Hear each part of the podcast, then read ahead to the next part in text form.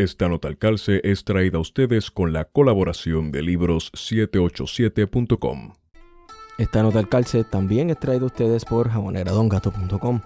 Los jabones Don Gato son hechos a mano, sin químicos dañinos ni detergentes, elaborados con aceites naturales, esenciales y aromáticos seguros para la piel. Pruébalos y siente la diferencia. Visítanos en www.jaboneradongato.com. Jabonera Don Gato, váyase a bañar.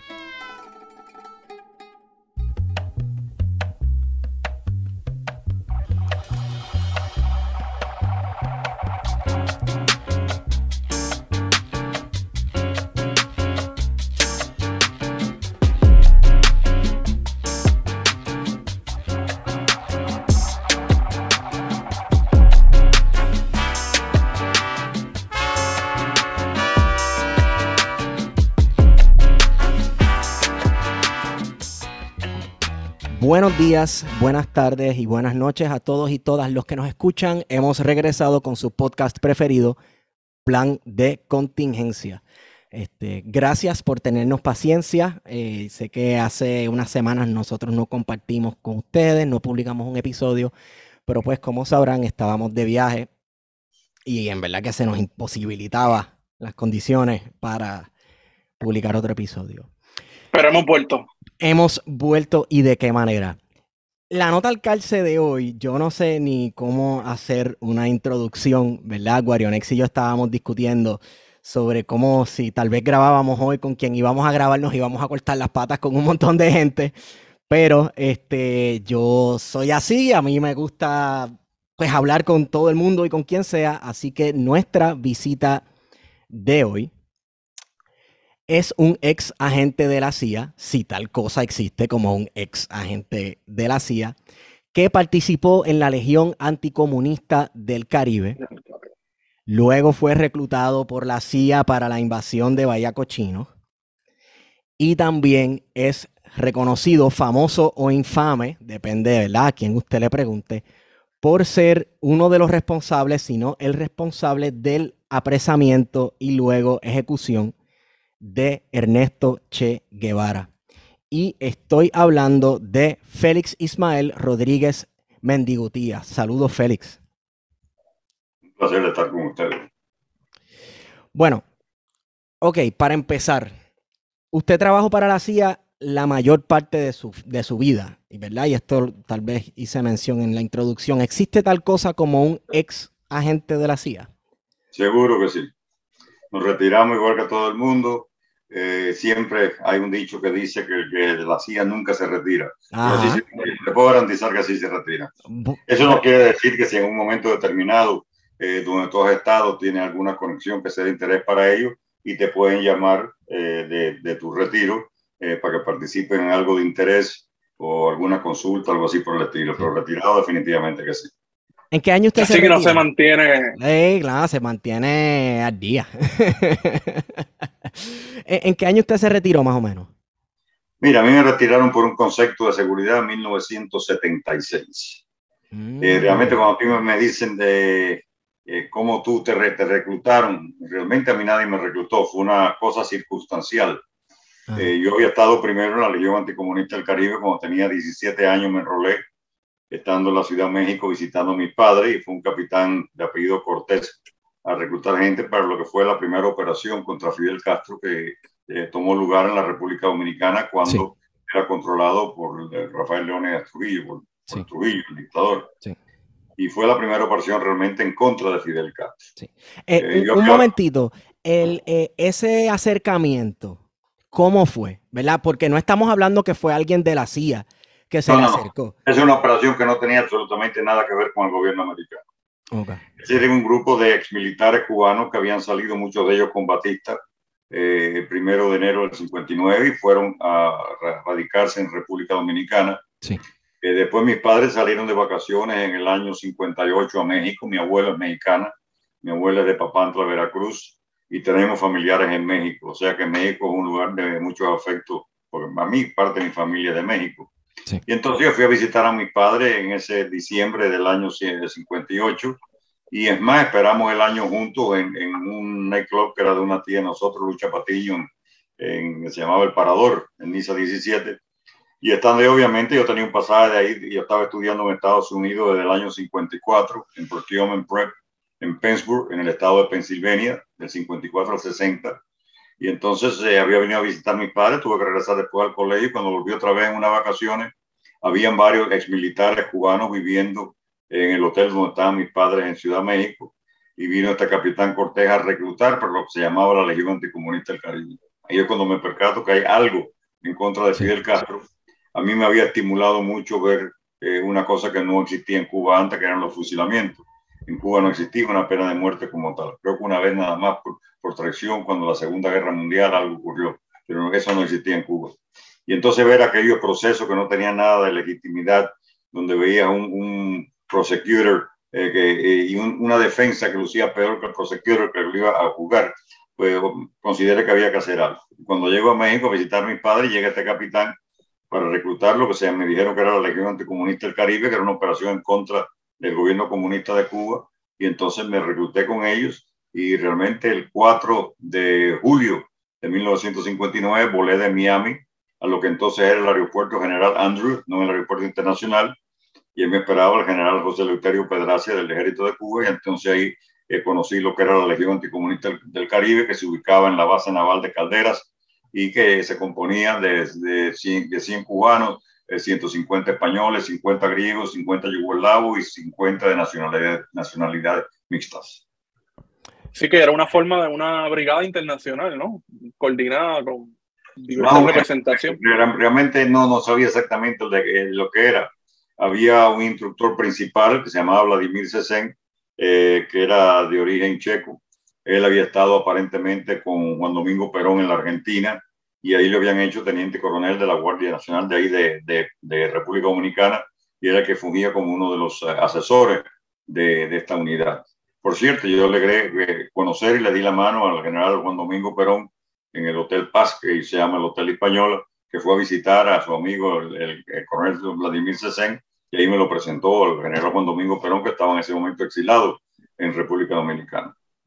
¿Cuál era el plan de la Legión Anticomunista del Caribe? O sea, era dar un golpe al gobierno castrista, ¿no? Al había, había, contactos de ellos con organizaciones dentro de Cuba, como era la Rosa Blanca, que era de los Díaz Balar. Rafael Díaz Balar fue la primera organización anticastrista que surgió en aquella época.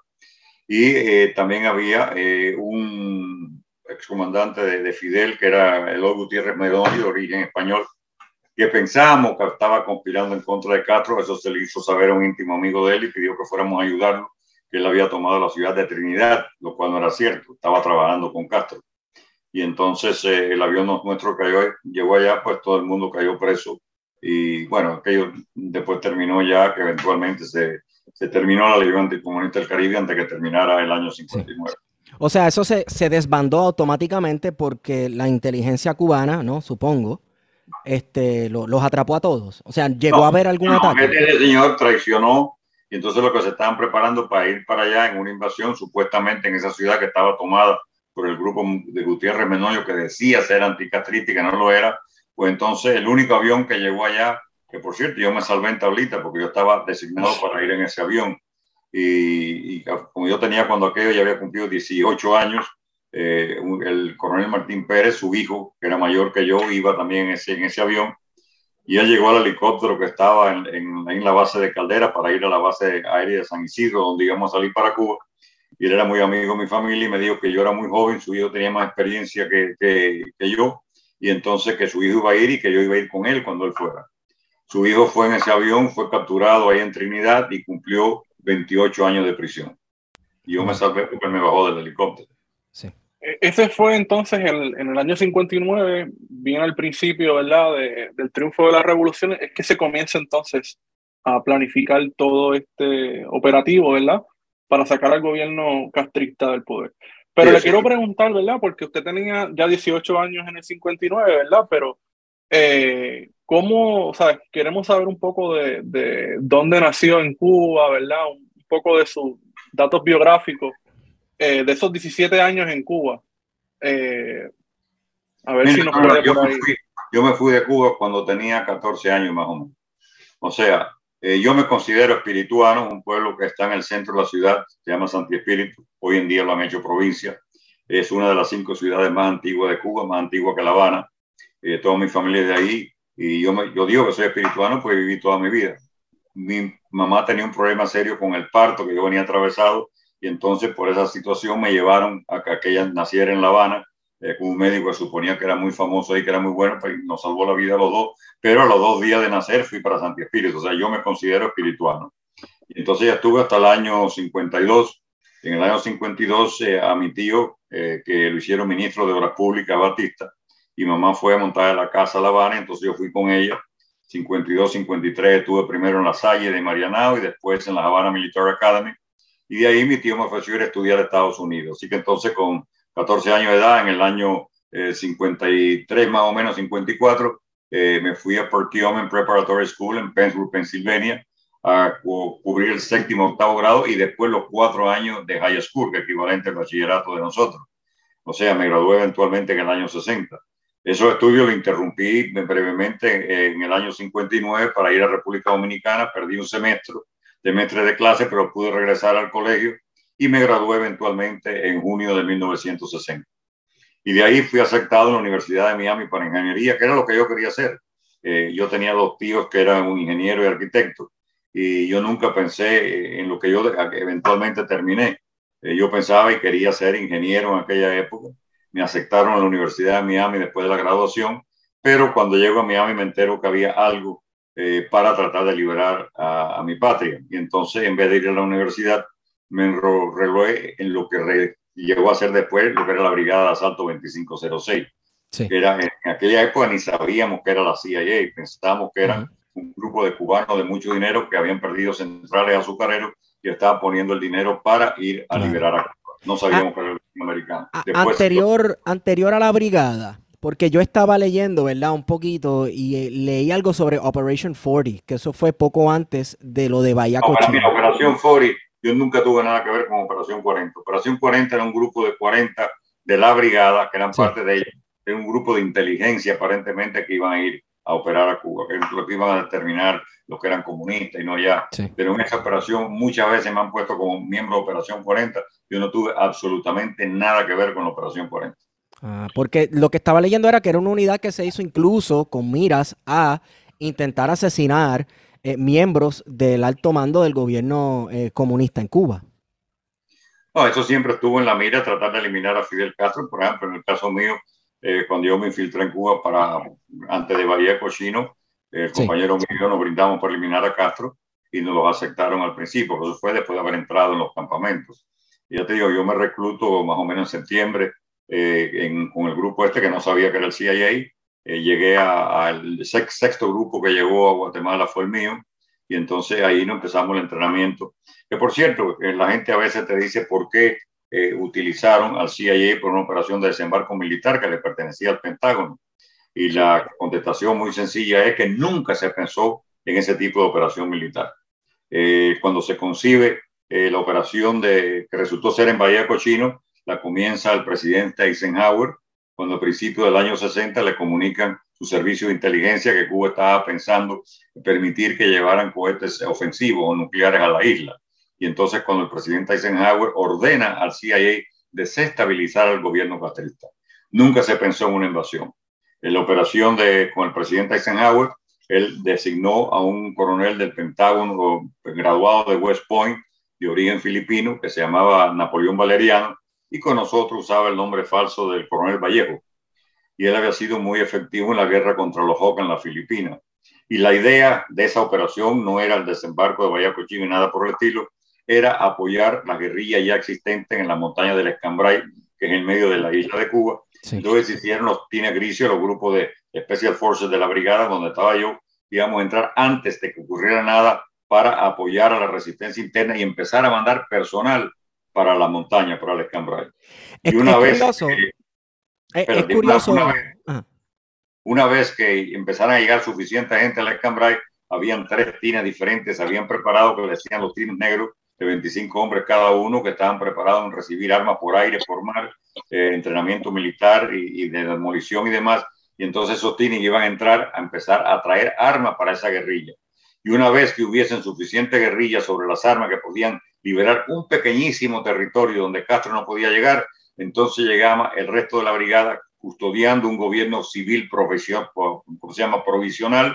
que iba a prometer elecciones libres e independientes dentro de un año y era el final de Fidel Castro, iba a ser apoyado por la Organización de Estados Americanos, Estados Unidos y obviamente iba a haber 90 y pico por ciento soldados americanos, quizás un 2 o un 3 por ciento latinoamericanos y era el final de Fidel Castro. Ese era el concepto original. Bien, bien. Eh, entonces nosotros, eh, por, por coincidencia, esa no fue la, la llamada lucha contra bandidos. No, la lucha contra bandidos es lo que Fidel le llamaba cuando ellos trataban de eliminar la guerrilla que estaba en el Escambray. Sí. Empezó desde hacía, hacía bastante tiempo, porque a él se le miraron inclusive muchos ex militares de él, rebeldes de él, se formaron la guerrilla del Escambray cuando vieron que aquello era comunismo. Porque Fidel siempre dijo que no era comunista y juraba y perjuraba que es una, es una, una infamia que le habían hecho los grandes oligarcas de la isla y que él no era comunista y una vez que se afianció en el poder, que tuvo controlar el control total de la Fuerza Armada, entonces se declaró marxista-leninista y según él lo había sido todo el resto, eh, en toda su vida, lo cual nosotros no creemos. El que sí era comunista toda su vida fue Raúl Castro, que antes de eso ya había visitado la Unión Soviética, Fidel no. Bien.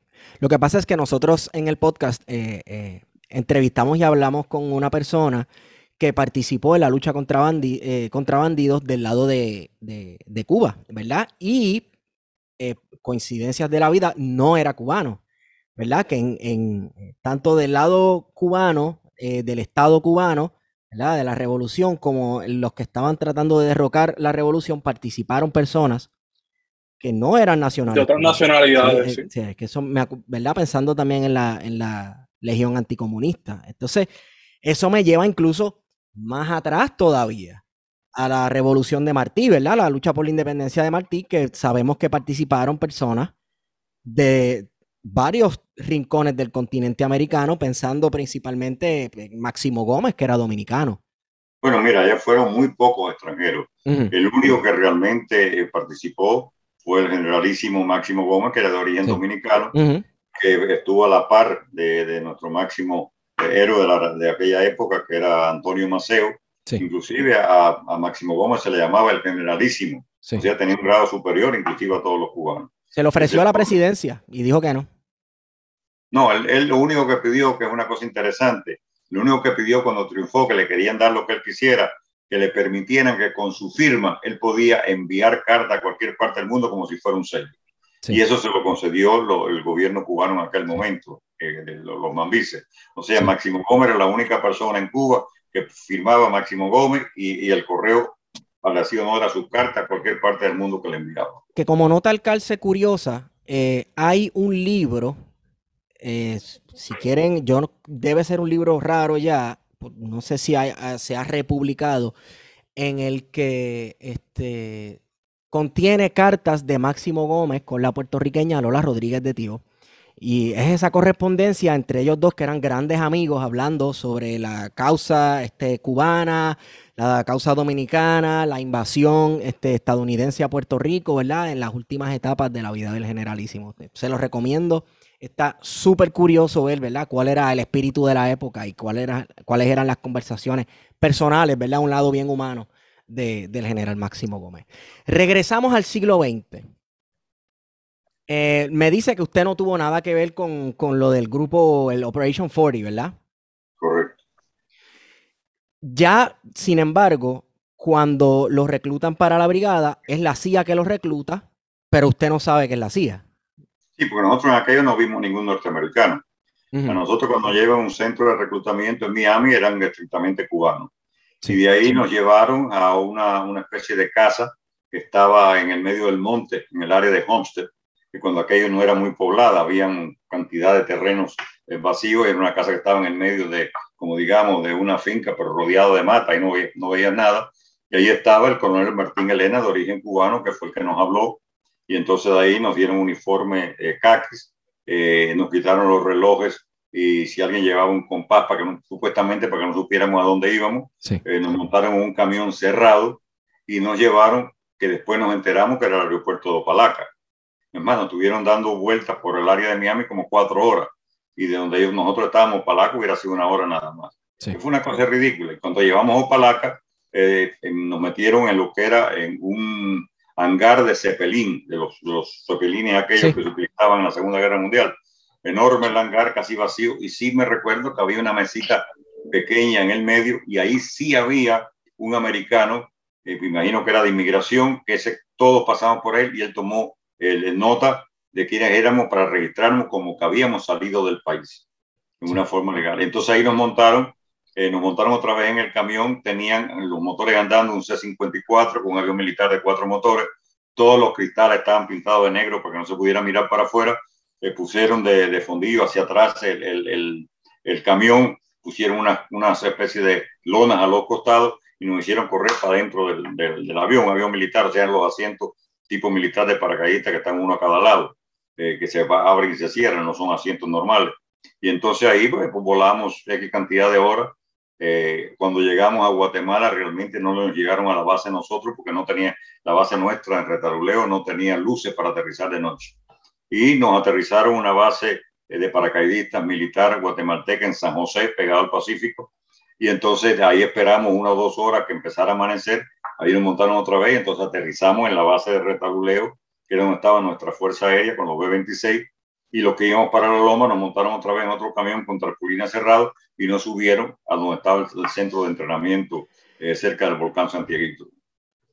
o sea los entrenaron para durante este operativo, los entrenaron o ellos contaban con que ya muchos de ustedes tenían experiencia para la, no, la, mayor parte no tenía experiencia. Sí había algunos exmilitares que sí tenían experiencia. Ahí fue donde fue el, el coronel, el, cuando la administración de Eisenhower planea la operación, que no era la, la famosa invasión, sino era la guerra de guerrilla en el Escambray, enviaron, no sé si el coronel, este, eh, con nosotros se llamaba Vallejo, él era Napoleón Valeriano, que había sido, eh, él era de origen filipino, había combatido contra los Hawks en la Filipinas, el grupo comunista, y entonces empezó a entrenar a nosotros en tres grupos diferentes. Uno que se llamaba los Tines Grises, o Tropas Especiales de la Brigada, donde estaba yo con 80 personas en total. Después varios Tines Negros, que eran los grupos de 25 cada uno, y después lo que se llamaba la Tropa de Ocupación. Y la idea era, como te originalmente, nosotros entrábamos primero que nadie, ayudábamos a la resistencia interna con armamento y demás, y enviábamos personal para el escambray. Y una vez que empezaran a haber suficiente gente, se enviaban los Tines Negros para recibir armas allá a, entrenarlo y entonces cuando hubiera la guerrilla esa se podía liberar el pequeño territorio, llegaba en lo que llamaba la tropa ocupación con el gobierno provisional, una poderosa estación de radio y daban a conocer que había un gobierno en armas prometiendo elecciones libres e independientes dentro de un año. Durante, su, durante su entrenamiento, este, ¿verdad? Porque la, la revolución cubana triunfó por los métodos de guerrilla, ¿verdad? Y, toda una doctrina de guerra desigual. Mira, mira, eso es una cosa que es debatible. La revolución cubana nunca triunfó. Triunfaron Batista, Batista, Batista se fue y el ejército se desmoralizó. Mucha gente de la teoría que si Batista se hubiera puesto el famoso jacket y hubiera ido para la Sierra Maestra, hubiera sido otra situación diferente. Date cuenta que lo que había en la Sierra Maestra eran 2.000 y habían más de 10 o 15 o 20 mil soldados. O sea, claro, cuando había una desmoralización grande en la Fuerza Armada y cuando Batista decide irse y abandonar el poder, las Fuerzas Armadas no quisieron pelear y se plegaron. Ahí fue donde Fidel tomó el poder. Pero militarmente él nunca tomó nada. Jamás. Bien, entonces, esta cuestión de la doctrina de eh, foquista, ¿verdad? De la guerrilla. Eh, en los entrenamientos contrarrevolucionarios, ya sea por la CIA o por cualquier otra institución, eh, ¿Se les enseñaba eso o se desarrollaron métodos contra guerrilleros, ¿verdad? Para contrarrestar eh, este tipo de, lucha. Y estoy ¿De situación? de situación, sí, claro. Y, estoy hablando también, por ejemplo, los métodos que, que, de eso podemos hablar más adelante, que se utilizaron para hacerle el cerco a Ernesto Che Guevara y entonces más adelante al coronel Camaño en República Dominicana que se utilizaron los mismos métodos de cerco militar de la persecución sin tregua eh, eh, en la selva, ¿verdad? ¿Se les dio algún tipo de entrenamiento contra guerrilleros o a ese fin? No, mira, en la época nosotros no, lo que se entrenó específicamente era para lo que hizo después para ir, eh, como originalmente iba a ser una guerra de guerrilla, y eventualmente fue el desembarco de Ayacuchino. Eso no tenía nada que ver con guerrilla ni nada por el estilo, ni ningún entrenamiento que tuviera que ver con eso. Ahí se tenían las diferentes unidades, había un batallón blindado, habían cinco tanques, nada más que tenían, eh, con tanquistas nuestros, eh, tenemos el, M41, eh, e inclusive yo recuerdo que uno de los tanquistas era el papá de Gloria Stefan, que era Emilio Fajardo. Él era uno de los tanquistas nuestros que desembarcó en Irán y posteriormente fue a Vietnam y murió consecuencia de la gente Orange, que obviamente estando en el terreno se contaminó y falleció debido a eso años después. Pero cuando aquello no, ni, ni se hablaba de guerra de guerrilla, al contrario, después nos preparó como unidad militar, se desembarcó y se organizaron en batallones que obviamente eran mucho menos personas. La, entonces le pregunto, Fel. Sí. Que usted nos había mencionado, ¿verdad?, de que había un trabajo que hacía la CIA que no necesariamente se hacía en conjunto con el Departamento de la Defensa, ¿verdad?, y sus distintas ramas. Eh, pero este entrenamiento militar, ¿quién realmente lo ofreció en, en, Guatemala? Ese fue el que hizo el coronel Vallejo, que te estoy diciendo, Napoleón Valeriano, que fue originalmente diferente porque era para una guerra de guerrilla. Después, cuando el presidente Kennedy gana en noviembre, que por cierto le robaron la elección porque realmente el que había ganado, tengo entendido, fue Nixon, y entonces el alcalde Daley de Chicago fue el que cometió un fraude gigantesco, que era el Estado que daba la presidencia uno a otro. Y él es sabido por todo, eso, eso no es nada nuevo, todo el mundo está consciente de eso. Daley cambió el resultado de la elección y le dieron la presidencia a Kennedy si no hubiera sido Nixon, hubiera sido otra cosa, porque fue el organizador de, lo que resultó después ser Bahía Cochino, que iba a ser otra cosa diferente con el presidente Eisenhower. Entonces, cuando una vez que el presidente diferente es electo, ya aunque él no haya tomado posición hasta enero del año 20 más aproximadamente, ya ninguna operación de envergadura la puede tomar la administración anterior. Y el presidente toma la rienda de ese momento. A él inmediatamente se le puso al tanto, de, porque él había sido crítico de Nixon diciendo que la administración de Eisenhower no estaba haciendo lo suficiente para parar el comunismo en Cuba. Y entonces, claro, cuando ya triunfa, le, le, dan a conocer que había este grupo de mil y pico de cubanos en, en, aquella época era menos, en Guatemala entrenándose para tumbar a Fidel Castro. Y entonces era la decisión de él de continuar o pararlo. Obviamente era muy difícil pararlo porque iba a ser contradictorio a lo que él había estado diciendo que no estaban haciendo lo suficiente. Entonces decide continuar, pero no quiere llevar a cabo un plan que fue diseñado por los republicanos y entonces eh, cambia el plan operacional, ya no era entonces la guerra guerrilla en el Escambray, y el primer plan que él concibe era muy bueno, nosotros consideramos que posiblemente sea el mejor, era tomar la ciudad de Trinidad. La ciudad de Trinidad está al sur de mi pueblo de Santi Espíritu, muy cerca del mar, estaba el puerto de Casilda, donde los barcos de la invasión podían desembarcar, no militarmente como lo hicieron con lanchones, simplemente parar el barco en los espigones y la gente bajarse en tierra ahí mismo. Aparte de eso, tenía una, pista de aviación que podían ampliarse para que nuestros B-26 pudieran operar de ahí. Y era posiblemente la ciudad más anticastrista de Cuba, la ciudad de Trinidad, que era una de las más antiguas de Cuba. Y estaba pegado a las montañas del Escambray, donde estaban los guerrilleros, que si algo iba mal podían reunirnos con los guerrilleros. Y en el medio de aquello había un hospital que se llamaba Tope de Collante, que Batista había hecho para personas con problemas respiratorios, y ahí estaba albergando en ese momento alrededor de 2.000 prisioneros de la guerrilla que habían caído presos. O sea que nosotros tomábamos aquello y nosotros traíamos en los barcos armamento adicional para 10.000 hombres, para poderlo repartir, suponiendo que la gente se iba a unir a nosotros. O sea, automáticamente teníamos 2.000 hombres que ya sabían cómo usar las armas. Sin embargo, cuando llegó a finales del de, de, ya entrando en abril, eh, los asesores del presidente, desgraciadamente Kennedy, le dicen que era muy difícil negar la participación americana porque iba a ser una ciudad que iba a estar llena de periodistas lo cual es ridículo porque nadie va, a creerse que un grupo de exilados cubanos puedan amasar cinco tanques, lanchas de desembarco, eh, camiones eh, artillados, eh, mil y pico hombres armados hasta los dientes y aviones B-26. O sea, obviamente todo el mundo sabía que era el gobierno americano. Pero bueno, o sea, pero a estas alturas usted sabía ya que el gobierno americano estaba envuelto porque tanto armamento o todavía pensaba que eran dos o tres riquitos. Que nadie, se... preocupaba porque en aquella época estábamos metidos afuera, todos estamos metidos allá afuera entrenando. No, no hay ese tipo de discusión de si eran los americanos o lo que fuera, ni estábamos al tanto de eso. Y entonces, bueno, entonces cuando eso cambian la operación y entonces, ya te digo, el primero de abril se cambia de Trinidad para Bahía Cochino. Ahora, para triunfar en Bahía Cochino era mandatorio poder controlar el aire. Ellos estaban conscientes que si no controlábamos el aire, perdíamos. Y se iba a hacer lo mismo, pero mucho más rápido si iba a llegar allá, si iba a desembarcar, si iba a tomar lo que es el área de ahí de Girón y en menos corto tiempo iban a llevar en la estación de radio el gobierno provisional y hacer lo mismo lo que iban a hacer en la montaña, pero más rápido. Ahora había que controlar el aire.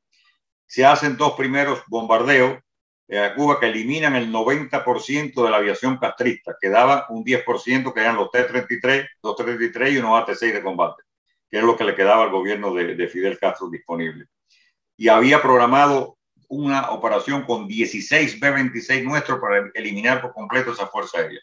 Eso fue cancelado por culpa de Adelaide Stevenson, que estaba de representante de Estados Unidos en las Naciones Unidas. Adelaide Stevenson no le habían dicho la verdad.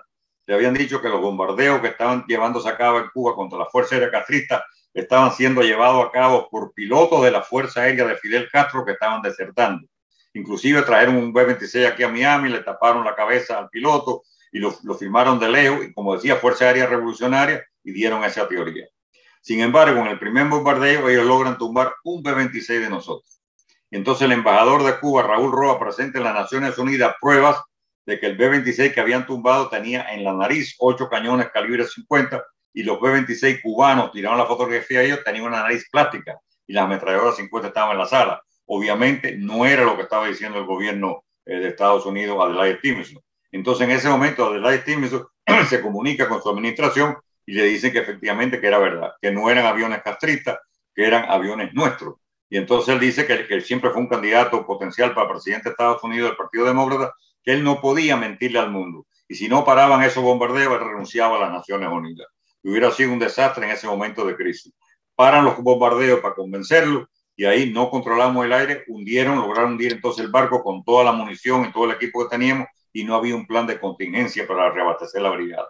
O sea, los brigadistas desembarcaron en las primeras 24 horas, tomaron todos los objetivos que le habían sido asignados perfectamente.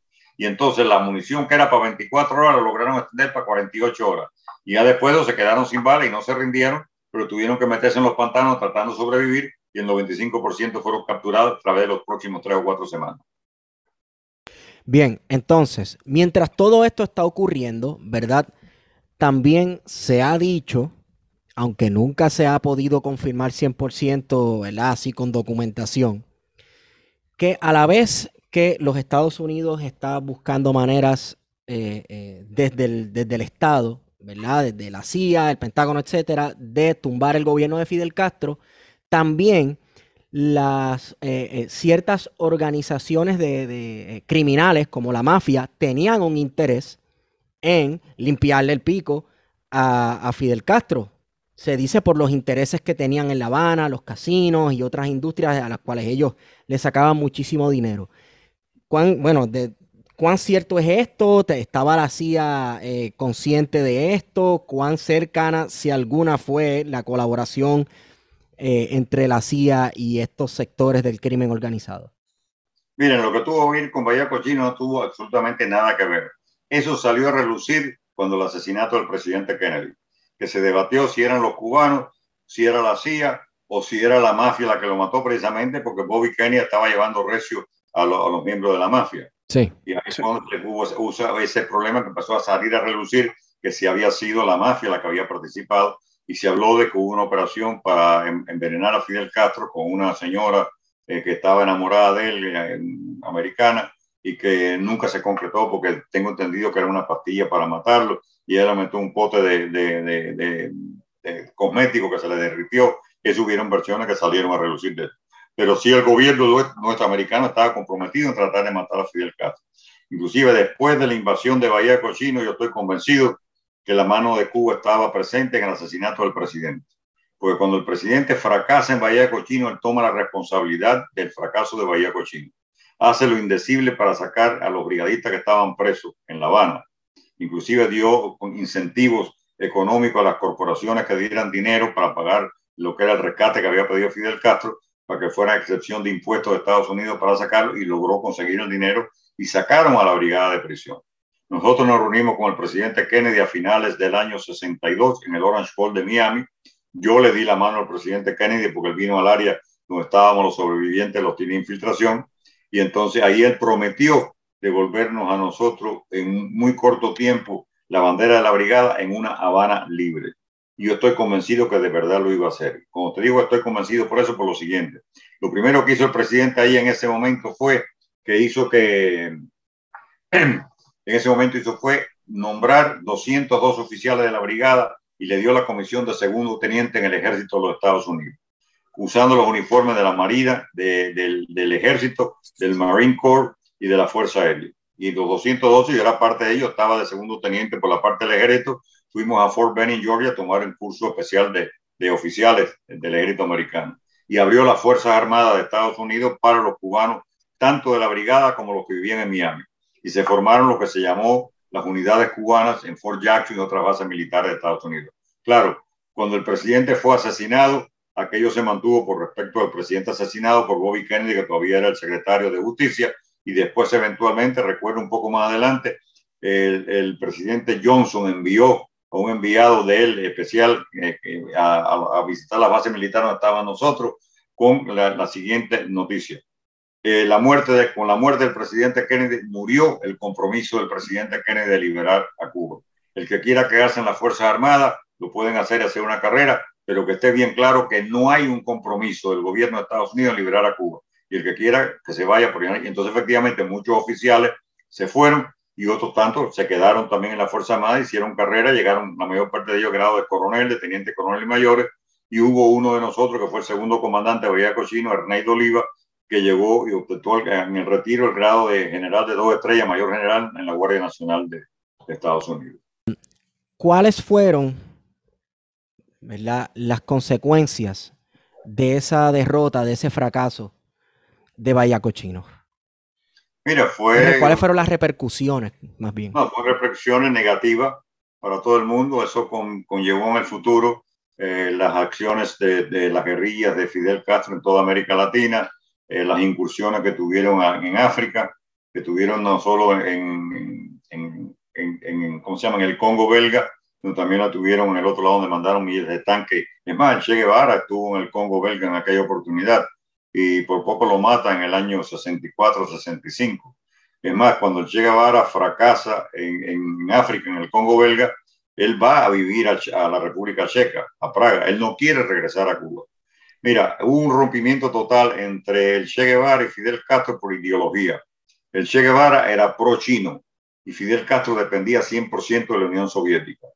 Hablando con Benigno, el coronel Dalier Alarcón Ramírez, que, dice que fue uno de los tres sobrevivientes de la guerrilla Che, que desertó y vivía en París, él me cuenta y me dice que todo el armamento que ellos recibieron en el Congo belga vino en un barco de la China comunista. Nada vino de la Unión Soviética.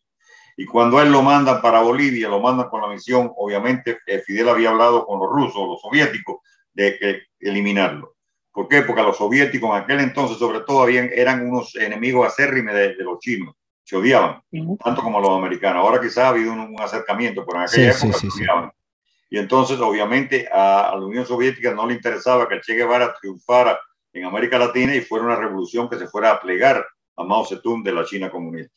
Entonces, todo el armamento que ya digo mandaron en África era de la China. Cuando va a Cuba, de Cuba va para Bolivia, eh, el equipo de comunicaciones que le dan al Che, que generalmente se mandan dos o tres transmisores para estar seguro que tenga comunicación, lo mandan con un solo transmisor. Y el transmisor llegó roto a, Bolivia, o sea que él no se podía comunicar con Cuba. Él podía recibir mensajes en, codificados porque tenía los libros a través de Radio Habana, Cuba, pero contestarlo no podía contestarlo por radio. Tenía que escribirle a lo que nosotros llamamos direcciones acomodadas, que era una dirección en la Ciudad de México, una en la capital, en París, y otra en Montevideo, Uruguay. Imagínate, escribir una carta para contestar un mensaje de radio de Cuba ponerlo en el correo boliviano en el medio del monte en Casa del Diablo en una selva. Entre lo que eso llega a La Paz. Entre de La Paz lo mandan, digamos, a México, a París o, a, o al Uruguay. De ahí lo reciben y se lo pasan a la embajada cubana. La embajada cubana lo pone en una valija diplomática y lo manda a La Habana. Estás hablando de dos meses. O sea que es igual que no tener comunicación ninguna. Claro, eh, ah, ok, quizás nos estamos adelantando un poco, pero quiero hablar un poco más sobre este tema porque para mí es sumamente interesante.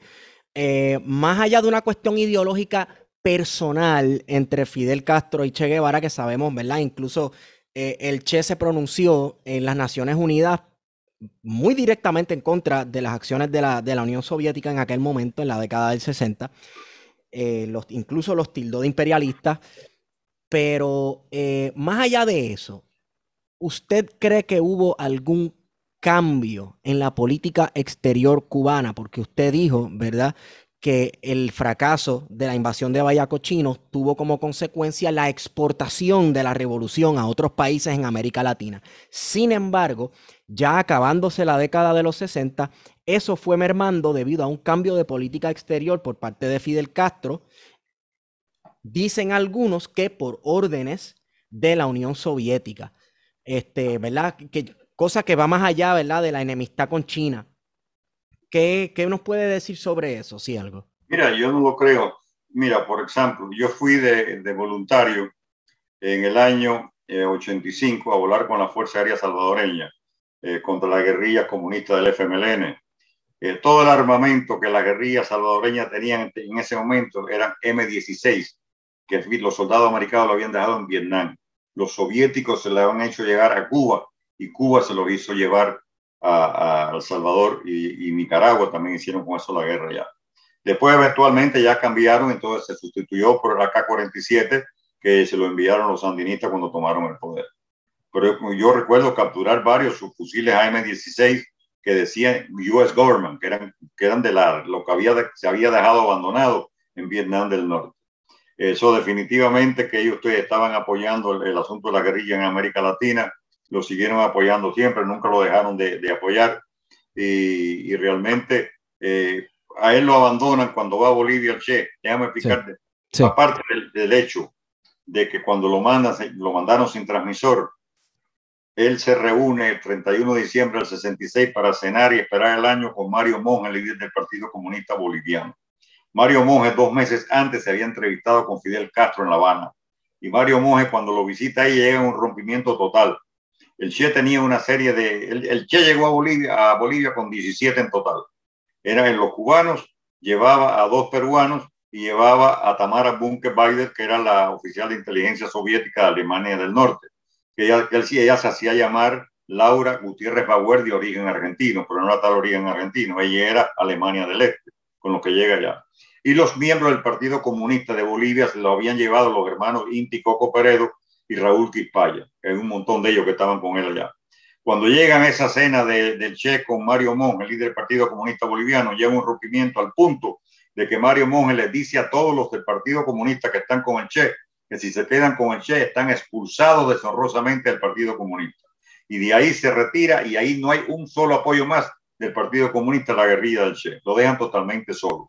Había un oficial de inteligencia en La Paz que se llamaba Renan Montero, que lo había mandado como ocho meses antes para que se estableciera y pudiera ayudar al Che. Y este señor estuvo extremadamente efectivo al punto que el presidente Barrientos lo invitaba a cócteles en el Palacio Presidencial en La Paz. Una vez que él canalizó que el Che llegó con pasaporte falso, de, de, creo que fue de Ecuador, con el que llegó y otro pasaporte más, ese señor fue que lo recogió en el aeropuerto del Alto y lo llevó al área de Camille, donde él empezó a, a establecer su base y después por operar en el otro lado de la octava división de ejército. Después que entraron los 17 cubanos, los dos peruanos y, el Che Guevara, a ese señor que era el contacto único que tenía el Che con la ciudad, lo retiran de Bolivia con el pretexto que se le había vencido la visa. Y nos enteramos que el señor había obtenido la, ciudadanía boliviana. O sea, que él lo mandaron para que lo eliminaran. Entonces, ¿verdad? Yo lo digo porque eh, al, al, Che Guevara, pues le sucedió lo que le sucedió, que de eso vamos a hablar ya mismo. Usted, pues estuvo allí. Eh, le sucedió lo mismo que al coronel dominicano Francisco Alberto Camaño Deño. No sé si usted conoce del caso de, del coronel Camaño. Sí, sé que estuvo allá. Él, estuvo en Cuba y entonces llega el momento, pasan los años, pasan los años, pasa años en Cuba y se rumora que Fidel Castro no lo quiere apoyar en una invasión armada, ¿verdad? En una invasión o una o a retomar la República Dominicana de manos del gobierno de, de Joaquín Balaguer.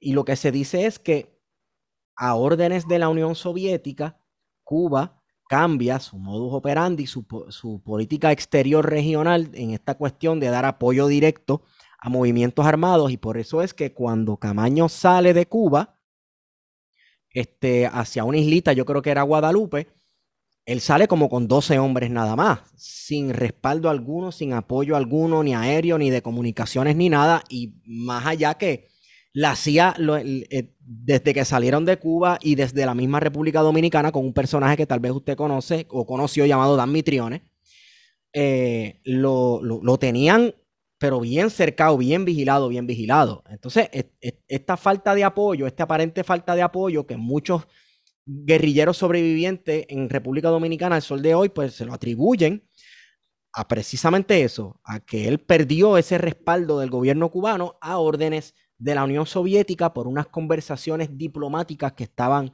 eh, que se estaban dando con los Estados Unidos en los que la Unión Soviética tenía que hacer unas concesiones. Sin embargo, a, mucha gente contrarresta esto diciendo que en muchos casos Fidel Castro servía como una piedra en el zapato de la Unión Soviética por ser aparentemente muy volátil y, y por ser nada diplomático en los momentos más calientes de la Guerra Fría. Oye, tú mencionaste el nombre de Dan Mitrione, ¿verdad? Sí, correcto. Bueno, tú sabes, Dan Mitrione no tenía nada que ver con el CIA. ¿Ok? No. mira, yo conocí cuando yo estuve en Vietnam, hubo un incidente que las unidades que yo asesoraba, que eran los Provincial Reconnaissance Unit, mataron a un policía eh, y entonces los asesores de la policía que estaban en el pueblo de Buntao me vinieron a reclamar y yo participé en ayudarlos en, en aclarar la situación que había ocurrido y me hice muy amigo de ellos. Entre ellos estaba el coronel Jorge Matos, puertorriqueño, que trabajaba de asesor de la policía en Vietnam, igual que habían otros asesores norteamericanos que habían sido de, State Trooper y demás en diferentes estados.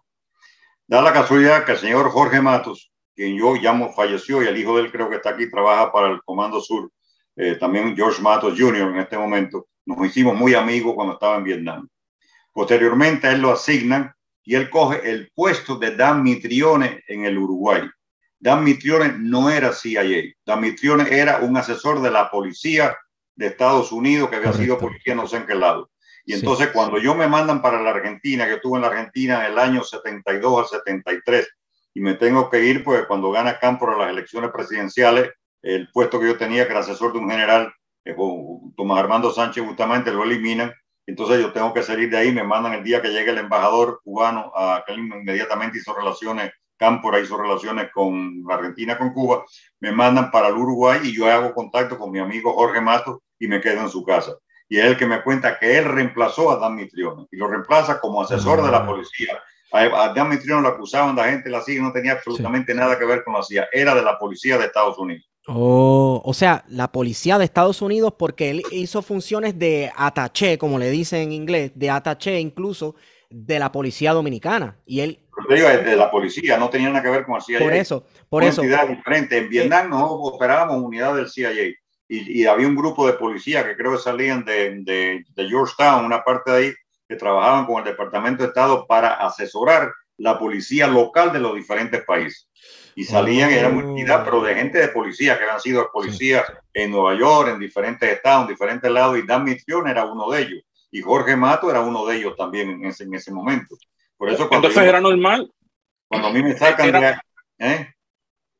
Que, que, era normal entonces que, que se tuvieran eh, asesores eh, en las policías nacionales de distintos países, ¿no? Sí, ellos tenían asesores para asesorar a los diferentes países lo que era la policía en sí. Sí, sí. de policía. Nosotros asesorábamos la parte militar y la parte paramilitar de diferentes eh, lugares, pero la policía no tenía nada que ver con el CIA. Ellos trabajaban asesorando y entrenando a los policías de los diferentes países. Y Dan Mitrione era de la policía que estaba asesorando a la policía del Uruguay. Y cuando él asesinan, acusando a la gente de la CIA que no tenía nada que ver con eso, entonces lo reemplazan con Jorge Mato, que yo sí sé que había trabajado con la policía en Vietnam porque lo conocí cuando una de las gente nuestra mató a un policía de ellos en Buntao. Sí. Entonces, eh, Oka, a todas estas alturas, ¿en qué momento es que usted dice, ok, estoy trabajando para la CIA o voy a trabajar para la CIA? ¿Cómo es esto? ¿Uno llena un resumen, va a una oficina? Este, no, no, mira, estás contratado. Una vez, que yo estoy en Bahía de Cochino y estoy operando en Bahía de Cochino, después me entero que era la CIA. Yo tuve que asilarme en la Embajada de Venezuela, tuvo cinco meses y medio, salí el 13 de septiembre de La Habana para Venezuela y ahí estuve en contacto con un agente de la CIA que fue el que me facilitó el dinero y el pasaje para regresar a Estados Unidos. Estando en la Embajada de, Venezuela en, La Habana, mi mamá, a través de la cónsul general Josefina Che, me mandó el pasaporte mío América, a, perdón, cubano, que tenía visa de estudiante. Y con ese pasaporte yo pude regresar aquí a Estados Unidos y eventualmente me hicieron ciudadano americano en el año 68, eh, perdón, 69, porque para ir a Vietnam ya tenía que ser ciudadano americano. Entonces me hice ciudadano en el año 69 y a principios del 70 ellos me asignaron a Vietnam una unidad antiguerrillera y estuve con ellos ahí desde el año 70, eh, 71 y 72. Entonces, ese fue su, su, primera asignación de la CIA como empleado de la CIA oficial. No, no, sabiendo que estaba en la CIA. Antes de eso, antes de eso, fue en la época de Vietnam. Antes de eso, cuando yo regreso de Bahía de Cochinos, eh, eventualmente llego a La Habana, a, perdón, a Miami, ya me entero que es la CIA, y entonces me empiezan a utilizar. Eh, yo trabajé primero, estuve, te voy a decir, eh, fue cuando Kennedy llegó a presidente, yo fui primer, segundo teniente del ejército americano, el 70 y al final menos de, de un año, en el año 73. De ahí entonces la CIA empieza un programa antes que asesinaran al presidente Kennedy para eliminar a Fidel Castro y empezamos operaciones comando desde Centroamérica en base que teníamos en Costa Rica y en Nicaragua. Y entonces empecé a trabajar con ellos y me llevan como oficial de comunicaciones de ese proyecto. Cuando termina ese proyecto, que termina en el año a ver, 64 aproximadamente, regreso a Miami y trabajo con la agencia por un tiempo eh, en lo que era el área del Caribe. Después entonces viene el año 76 70, eh, perdón, 67, que es cuando me reclutan para ir a Bolivia de voluntario. Y después de Bolivia estuve trabajando en el Ecuador, eh, entrenando unidad de inteligencia para la presidencia. Después me mandaron a Perú, unidad paracaidista antiguerrillera, que era la 48 Comandancia de la Guardia Civil. Y de ahí entonces, entonces voy para Vietnam, donde estoy años 70, 71 y 72. Sí, sí. Para este tiempo, en los 60, ya se están formando eh, en Miami principalmente, una serie de organizaciones paramilitares. Algunos las tildarían de terroristas, otros las tildarían de freedom fighters, depende a quién le pregunte. Claro. Como Alfa 66 y Omega 7. Eh, a nosotros acá en Puerto Rico nos concierne mucho saber, ¿verdad?, los orígenes y la historia de estas organizaciones porque en la década del 70 principalmente explotó en Puerto Rico una guerra sin tregua entre este, facciones de izquierda, grupos de izquierda, eh, el gobierno de Puerto Rico y el gobierno de Estados Unidos y también miembros de estas organizaciones como Alfa 66 y Omega 7, entre los cuales está un famoso cubano radicado en Puerto Rico conocido como Julito Labatut siempre se ha hablado de lo. ¿No, sabe, no conoce a Julito Labatut? El pero no, tengo realmente noticias sobre él ninguna. Él era un florista, ¿verdad? Quien se le atribuyó eh, varios ataques eh, con bombas incendiarias a eh, sedes de partidos de izquierda en Puerto Rico.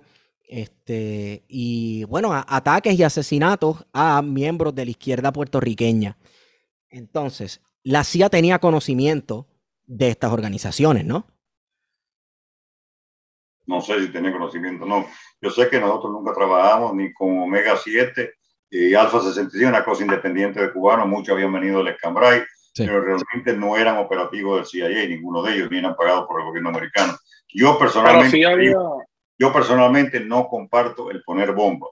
Yo considero que poner bombas no va a ayudar absolutamente nada y lo que mueren son gente inocente. O sea, yo siempre he estado en, en contra de poner bombas de ningún lado, ni de un lado ni de otro. Ahora, si tú vas a poner una bomba en aquel momento que va a matar a Fidel Castro, a Raúl Castro, que puede solucionar el problema, en ese estoy de acuerdo 100%. Que mueran gente colateralmente, desgraciadamente es triste, pero se van a salvar muchas vidas si esos dos hubieran sido eliminados. Desgraciadamente, nunca se pudo hacer y desgraciadamente Fidel Castro murió en una cama y no como debió haber muerto. Bueno, lo que pasa es que esa es la cuestión del daño colateral, ¿verdad? Que muchas veces estas guerras de inteligencia y, en estas guerras frías muere un montón de gente que no tiene nada que ver con, ¿verdad? Nada que ver con el conflicto. Digo, así son todas las guerras, sean frías o calientes, ¿verdad? Sin embargo, este, como le decía, en Puerto Rico, estas organizaciones tuvieron presencia. Incluso estaban al, algunas de ellas estaban registradas con el Departamento de Estado aquí eh, eh, eh, de Puerto Rico, ¿verdad? Estaban registradas como organizaciones, este, como ONG y todo, ¿verdad? Se sabía que estaban llevando a cabo ataques terroristas, pero por alguna razón como que la persecución a estas organizaciones no era la misma que a ciertas organizaciones de izquierda. Sí, pero el Departamento de Estado muy separado de la Agencia Central de Inteligencia. No tiene que ver una ninguna con la otra. Ya tú sabes. Hay independencia entre agencias. ¿Eh?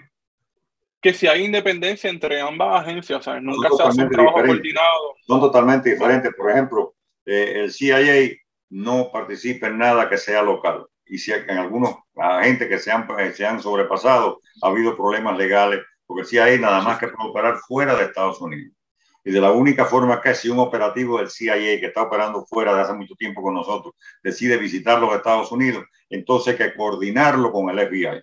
Porque el único que puede operar internamente en este país es el Buró Federal de Investigación. Aunque el Buró Federal de Investigación tiene miembros en todas las embajadas nuestras, en todo el mundo entero, para operar con, con investigaciones que tienen que ver con criminales o asesinatos de alto, de alto nivel, de alto perfil, pero el CIA nada más opera fuera.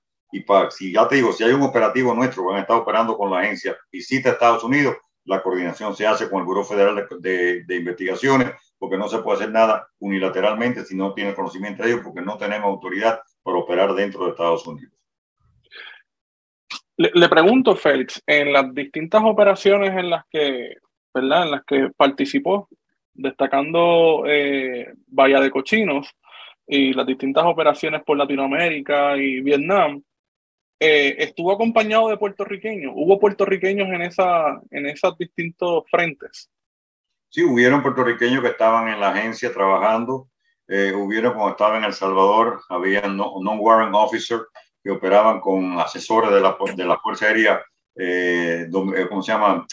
salvadoreña, que eran de origen puertorriqueño. Es más, cuando yo me mandan para Bolivia, me mandan como documentación como hubiera sido nacido en Puerto Rico. Cuando me dan el Félix Ramos, Félix Ramos Medina, que fui a, a, Bolivia, yo iba con una documentación como puertorriqueño. Interesante. Eh, y entonces le, le pregunto, ¿hubo puertorriqueños en alguna dentro del liderato de, de este tipo de, de acciones o, o, por ejemplo, de la brigada? Y más que puertorriqueños, quizás desde la perspectiva militar, me refiero de que si había colaboración con el gobierno de Puerto Rico, si la hubo en algún momento. Yo creo que con el gobierno no, era una cosa individual, eh, puertorriqueños que se habían enrolado, habían venido a Estados Unidos y se habían reclutado y trabajaban para el CIA. Y hubieron algunos que llegaron también a muy alto nivel dentro de la agencia, como de cualquier otra entidad de latinoamericana, que había mucho. Pero realmente con el gobierno de Puerto Rico, absolutamente no. Sí pero sí había gente trabajando en la agencia que eran de origen puertorriqueño y ya te digo, en la parte militar había muchísimos. Ya te digo, en El Salvador yo conocí varios pilotos que entrenaban a la pilotos de la Fuerza Aérea y sobre todo con visores nocturnos por la noche que eran de origen puertorriqueño, que tenían el grado de Warrant Officer eh, dentro del ejército americano bajo contrato que trabajaban allá. Yo, a mí me interesa eso también porque en el caso dominicano, en la década del 60 en República Dominicana, que fue una de muchas conflagración política, por así decirlo, era mucha turbulencia política, eh, hubo casos en los que eh, el Estado aquí en Puerto Rico sirvió de trampolín para las Fuerzas Armadas estadounidenses en casos como, por ejemplo, la invasión estadounidense a la República Dominicana durante la Revolución de 1965. Se movilizaron barcos y aviones desde aquí de Puerto Rico. No sé cuánta experiencia usted tuvo trabajando para la CIA con el caso dominicano. No sé qué, qué puede saber de, esa época, qué nos puede decir. No, yo, no, yo realmente no tuve nada que ver absolutamente en esa época. Sí tengo compañeros míos que estaban en el ejército con el grado entonces de mayor, que sí, fueron y participaron en las operaciones en, en, República Dominicana, enviados por el ejército de Estados Unidos. El, mal, el general Oliva estuvo en esa, en esa época ya, el coronel Orlando Rodríguez cuando era mayor, varios coroneles de Bahía Cochino eh, fueron y operaron en República Dominicana, eh, perdón, en, República Dominicana enviados por el gobierno de Estados Unidos. Esto fue en la década del 60, ¿no?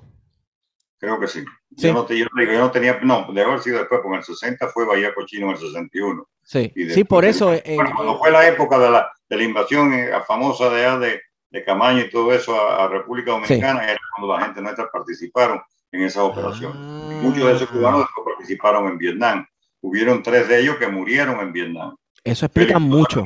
Nelson Pérez y el otro era Renaldo Padrón. Fueron tres miembros que se entrenaron conmigo, que fueron posteriormente a Vietnam y, murieron en combate en Vietnam. o sea, y la participación de estos cubanos que eran ya veteranos, por así decirlo, en la, en la, contraexpedición contra Camaño, era militar. O sea, ellos estaban en el campo. No, no era militar. No o era de asesoría. Sí. Ah, bien. ¿Qué, ¿Qué, significa esto de asesoría cuando se trata de la cuestión militar? Tanto que yo escucho eso de que fulano brindó asesoría militar a las Fuerzas Armadas de tal y cual sitio, a la revolución tal. ¿En qué consiste eso? Mira, hay diferentes tipos de asesores. Por ejemplo, cuando yo fui a Bolivia, teníamos el grupo de tropas especiales, que era comandada por el mayor Papi Shelton de Tennessee, que estaba entrenando un batallón especializado de contrainsurgencia en Bolivia. Al principio en Bolivia, los primeros combates de, de, la gente de, del Che Guevara fue un desastre para las Fuerzas Armadas, porque no estaban preparados ni tenían instrucción ninguna. Inclusive muchos de los soldaditos tiraban el fusil. Eran soldaditos que el presidente Barrientos los utilizaba con el cuerpo ingeniero para fabricar, para hacer eh, carreteras y nunca habían visto un fusil. De momento surge el problema de la guerrilla cuando todavía inclusive no se sabía que el Che estaba allá, participan en combate, es un desastre. Cogían a 30, 40 de esos presos le quitaban la ropa, le quitaban las botas, le quitaban el armamento y lo, le daban una hora de adoctrinamiento y lo viraban para atrás en, en, en calzoncillo, en, en ropas menores. Y ahí entonces cuando se le manda eh, un grupo que se llama MTT, un Mobile Training Team de los Special Forces de Panamá, a entrenar un batallón especializado exclusivamente contra insurgencia. Ese es el batallón que está entrenado por Papi Shelton. Ahí fueron, fueron por ejemplo, Margarito Díaz, una persona negra que era capitán del ejército en inteligencia con el grupo ese que era de origen puertorriqueño. Habían varios, eh, de sargentos eh, puertorriqueños de Special Forces que fueron en esa operación a entrenar a lo que es el, segundo batallón de Rangers allá. Y nosotros, el de CIA, nos mandaron como efectivos eh, a entrenarlos a ellos en inteligencia. Y a mí me agregaron, por ejemplo, la octava, la octava división de ejército como asesor de jefe de inteligencia de ellos, que era el mayor Arnaldo Saucedo, y el coronel Joaquín Centeno Araya, que era el comandante de la división y hubieron varios cubanos que lo enviaron a La Paz, al Ministerio del Interior, a trabajar como asesor del Ministerio del Interior en lo que es la rama de inteligencia. Bien, o sea que la cuestión de asesoría es entrenamiento. El, asesor nunca agarra el fusil en la mano y se pone a dar órdenes. No, en el caso de nosotros sí podía agarrar el fusil cuando acompañamos a una unidad de Bien. En el caso del CIA. Sí. inclusive en Vietnam, en Vietnam y, teníamos, por ejemplo, yo, manejaba varias unidades paramilitares en Vietnam y teníamos varios SEALs al principio, ¿no? En los años 70 en, en, Special Forces que trabajaban con nuestras unidades y lo acompañaban en combate, inclusive eran asesores de ellos, pero entraban en combate con ellos. Después vino la vietnamización de, de Nixon y entonces ya se eliminó todo ese personal militar y ya nosotros teníamos que atender todas las unidades extras como CIA. Sí. Vamos a entrar a un tema aquí bastante interesante. Eh, si uno lo googlea a usted, lo primero que sale es el hombre que atrapó al Che Guevara. No voy a decir el hombre que mató al Che Guevara, porque no sé si usted... Lo dicen sin ser verdad, pero... Eh, pero usted, fusiló a Che Guevara? No. Ah. El Che Guevara, más las instrucciones específicas de nosotros es mantenerlo vivo. Sí. Porque ellos sabían la discrepancia que había entre el Che Guevara y Fidel Castro y pensaban que Che Guevara era, iba a cooperar. Yo personalmente te digo, después de conocer y hablar con él, yo no creo que lo hubiese cooperado. Pero las instrucciones del gobierno americano de mantenerlo vivo a toda costa. Sin embargo, fue, una, fue una decisión del, del, del, gobierno boliviano y yo creo que se debe mayormente a los problemas que ellos tuvieron cuando ellos cogen preso a Debray y a Bustos. Eh, cuando ni siquiera se sabía que el Che Guevara estaba en Bolivia, van a visitar los Regis Debray, que era un intelectual francés, y Ciro Bustos, que era un periodista de la Argentina y cuando después que lo visitan él, cuando tratan de salir de la guerrilla, lo, son capturados por el ejército boliviano. Y ellos son los que confirman la presencia del Che Guevara en Bolivia. Ya con esa información, a ellos no se les ejecutó ni nada por el estilo, cogieron presos y empezó un juicio contra ellos. El juicio se convirtió en un tremendo dolor de cabeza para el gobierno de Bolivia, porque estaba metiendo la injerencia, la injerencia del gobierno francés para que sí. soltaran a Nebray la injerencia del gobierno eh, argentino para que soltaran a Ciro Busto, el periodista, y muchos estudiantes izquierdistas haciendo manifestaciones para que soltaran a, a estas dos personas. Que, una nota al calce muy importante. Regis Debray es una persona muy, es, porque todavía está vivo, muy importante para el mundo revolucionario, ¿verdad? Y esta cuestión de la educación en los asuntos de, de, de ideología revolucionaria y la, la, guerra, como le llamaban, en la lucha foquista, el estilo foquista de la guerrilla. Y él escribió un libro que se llama Revolución en la Revolución, que decían que esa era la Biblia de los guerrilleros. Que claro, después ese estilo de, de lucha y de organización este, guerrillera cayó en desuso y fue fuertemente criticada ya entrada en la década del 70. Sin embargo, en su momento, Rey de Bray, ¿sabes? capturarlo a él era como capturar a un gran ideólogo de los movimientos de izquierda mundiales. Después de eso, un rompimiento total de él con Fidel Castro.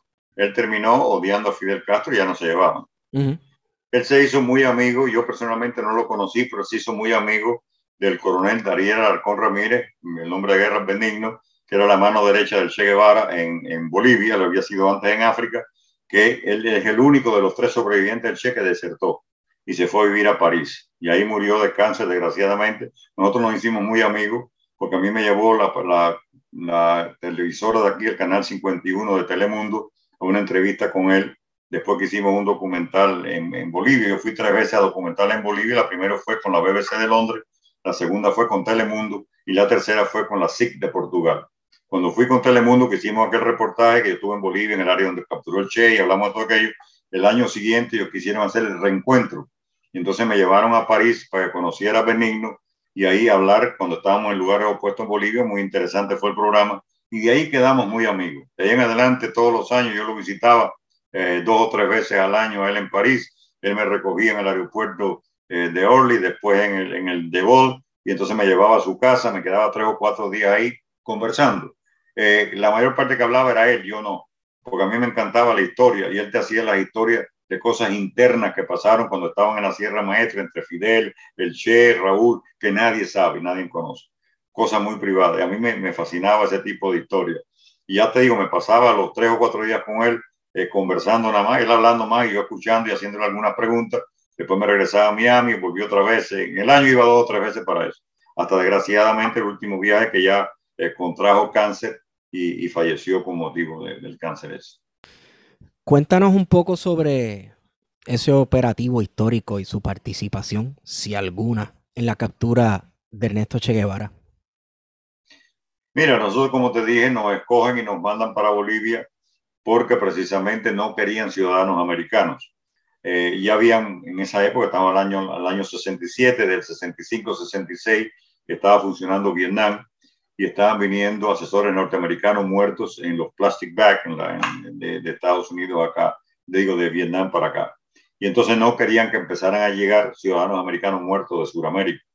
Entonces el embajador Henderson, que era el embajador de Estados Unidos en Bolivia en aquel entonces, hizo una prohibición que ningún ciudadano americano podía participar en áreas de combate o de peligro. Por eso las tropas especiales que fueron a entrenar al batallón allá jamás pudo acompañar al batallón en operaciones. Ellos se limitaron a estar en una base que era antigua un central azucarero llamado La Esperanza, que fue donde ellos entrenaron al batallón, pero jamás pudieron acompañarnos en operaciones. Nosotros sí. ¿Por qué? Porque nosotros no éramos ciudadanos americanos. O sea, si nosotros nos mataban, no tenían el problema de que un ciudadano americano venía muerto de, de, de Sudamérica. Entonces, por eso nos escogen a nosotros, no, no éramos ciudadanos. Si hubiéramos sido ciudadanos, no podíamos haber ido a Bolivia. Entonces, ese fue el tipo de operativo que se hizo cuando aquello. Y entonces aquel grupo de asesores, pues obviamente, como te dije, no, no podían participar en ninguna área de combate. O sea, pero usted conoció al Che, ¿no? Usted estuvo presente cuando él estuvo capturado. Sí, sí, no, sí, no, por supuesto. Mira, ah, que estamos hablando de eso. Ellos vienen a Miami en un oficial de la agencia que se llamaba eh, Larry Sternfield. Y entonces entrevista a 16 cubanos y escogen dos para ir a asesorar al segundo batallón de Rangers que se estaba creando ya con las tropas especiales americanas y lo que era la octava división de ejército donde el Che operaba. El Che cuando llegó a Bolivia dividió su zona en dos áreas. Ahí el Río Grande divide dos zonas militares. La cuarta zona militar y la octava zona militar. La cuarta era el coronel Requeterán y la octava, que era donde él operaba militarmente, era del coronel Joaquín Centeno Anaya. Y en el área que él estaba de Requeterán, ahí no, no hacía ninguna operación ofensiva, al contrario. Ahí tenía una base para descansar, eh, donde tenían todos sus habituallamientos, todo las que eran las comidas, armamento y todo lo que tenían, lo mantenía ahí. Entonces de ahí cruzaban el Río Grande, hacían operativos en la zona de la octava división y después se regresaban a descansar al área de la cuarta división. Entonces cuando aquellos vienen este, este señor Larry Stenfield, entrevista a 16 cubanos y escoge a dos para ir a Bolivia. Y entre ellos me escoge a mí. Después yo le pregunté por qué me había escogido y entonces me contó que después que terminaba con las 16 entrevistas te preguntaba eh, si yo lo escojo usted, qué tiempo usted necesita para prepararse y venir, o sea, movilizarse a la zona de operación.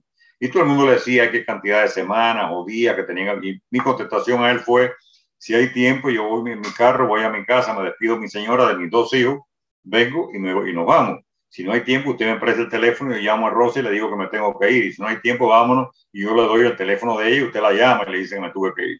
Dice que nunca la nadie le había dicho eso es la razón por la cual me coja a mí. Y cogen otro compañero más. De ahí entonces nos llevan a Washington para leer todo lo, relacionado con la guerrilla. Ahí nos dieron a leer lo que eran los debriefings que habían tenido de Rey de Bray y de Ciro Busto. O sea, para panfletarnos con el nombre de todos los guerrilleros, en, qué rama sí, estaban y demás. Y ahí es donde nos dicen específicamente que si por casualidad Che cae preso, vivo, por favor tratar de salvar la vida, que ellos tenían helicóptero, aviones para llevarlo a Panamá para interrogatorio, porque ellos estaban conscientes que los bolivianos no les gustaba mantener prisioneros. Y con esas pautas que nos mandan a nosotros eventualmente para, para Bolivia, realmente lo que hacen es de Miami volamos eh, a Nueva York, ahí nos llevaron un Holiday Inn, en el Holiday Inn nos quitaron nuestra documentación real y nos dieron la documentación como puertorriqueños. Y de ahí entonces volamos en un avión de Bramley que paró en Miami y siguió para La Paz.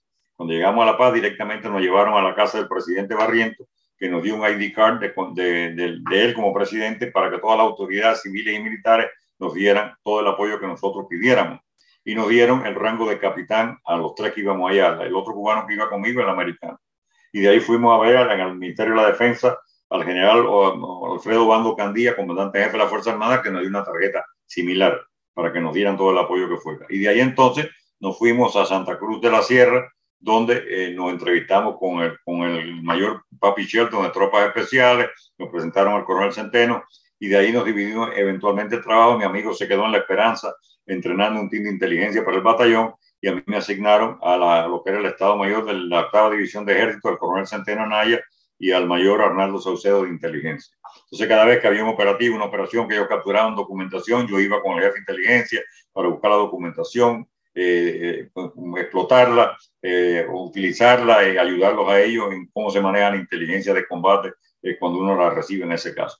Y fue también la oportunidad cuando ellos capturaron a José Castillo Chávez, que me llevaron con él, que yo le salvo la vida y es la persona que nos da toda la información de cómo se movía el Che Guevara en la zona de operación. ¿Cómo era la relación entonces de la agencia con el gobierno boliviano? ¿sabes? Esta, ¿verdad? Lo que percibo es que había una estrecha colaboración, pero que de alguna manera había algún tipo de recelo de lo que podían hacer los bolivianos eh, contra, contra Che Guevara, que no eran necesariamente las intenciones originales de esta operación. Mira, eh, cuando nosotros nos mandan allá, nosotros teníamos contacto con la embajada nuestra en La Paz, sobre todo la tenía el americano que fue con nosotros y otro totalmente directamente. Yo me comunicaba con un americano que habíamos conocido de la época cuando estábamos con el CIA en Miami, que era el responsable de los dos que fuimos, el que se quedó eh, entrenando al batallón en La Esperanza, que era un central azucarero abandonado, y yo que estaba a nivel de división con el coronel Centeno Nay. Entonces, él empezó a trabajar con ellos en lo que era la parte de inteligencia. Y obviamente él informaba a la paz de lo que estábamos haciendo nosotros. Cuando yo le salvo la vida a José Castillo Chávez, Paco, él nos da toda la información de cómo el Che se movía. El Che cuando se movía eh, de un campamento a otro, se movía a un área diferente, él dividía su grupo completo, que era entre cubanos y bolivianos, y los dos peruanos que tenía, y la Alemania del Este, Tamara Bunkebayer, él lo dividía en tres grupos. Eh, uno que se llamaba La Vanguardia, que eran cinco o seis guerrilleros, que iban un kilómetro delante de él, con el grueso de la tropa, él iba en el medio, y un kilómetro atrás mandaba otros cinco o seis guerrilleros para, en caso de que hubiera una emboscada, esa gente fuera la que confrontaran la emboscada y él tener la oportunidad de evadir la emboscada y salvarse, estar más protegido. Y así era como él se movía de un lado para otro. Por eso es que cuando viene un encuentro del ejército regular, digo que al principio fueron un desastre, y a medida que empezó a pasar el tiempo, obviamente los soldaditos empezaron a agarrar confianza, a operar mejor, y hay un, enfrentamiento entre ellos en el mes de marzo, eh, perdón, el mes de septiembre, perdón, en el mes de septiembre, en el que ellos matan a tres miembros de la vanguardia del Che. Entonces a nosotros nos avisan que venían tres cadáveres que venían eh, por el subteniente Eduardo Galindo Granchan y que iba para un pueblecito pequeño que se llamaba Pucará. Entonces nosotros fuimos en jeep desde, desde Santa Cruz de la Sierra pasando por Valle Grande, el pueblo de Pucará, ahí esperamos una loma, como a las 4 de la tarde llegó el subteniente Galindo con tres mulas, con tres cadáveres arriba de las mulas. Los tres cadáveres, una era el, el Coco Peredo, que es el líder boliviano por la guerrilla, por la parte boliviana, el otro era Mario Gutiérrez Arday, un médico boliviano, y el otro era un cubano con aquel momento nos conocimos por el nombre de Miguel. Después nos enteramos que era el capitán Manuel Hernández Osorio del ejército de Cuba. No, estos tres nombres nos los había dado Paco, que eran miembros de la vanguardia del Che. Y cuando yo hablo con el, teniente Galindo, me dice, mi capitán, yo veo la guerrilla en la distancia y empiezo a preparar mi emboscada en el tope de la loma y de momento la guerrilla me sorprende. El que él ve es el grupo del Che y la vanguardia que un kilómetro antes ya venía subiendo la loma. Entonces confirma más lo que nos había dicho. Y los tres miembros que trajo muertos eran tres miembros de la vanguardia del Che. Entonces, con esta información, cuando yo regreso a Santa Cruz de la Sierra, voy a ver al coronel Centena Naya. Digo, mi coronel, hay que movilizar el batallón inmediatamente en operaciones porque el Che está en el área. No, el batallón en ese momento ya había pasado el entrenamiento completo y le quedaban dos semanas para la graduación. Que lo que iban a hacer era hacer tiro de, de, de academia y entonces le iban a dar graduaciones, quién era el mejor tirador, el experto tirador y darle diplomas por eso. Y entonces después venía una reunión con el presidente eh, de la República René Barriento Ortuño, que le iba a entregar un certificado, un diploma de graduación a cada uno de los soldaditos, los oficiales del batallón.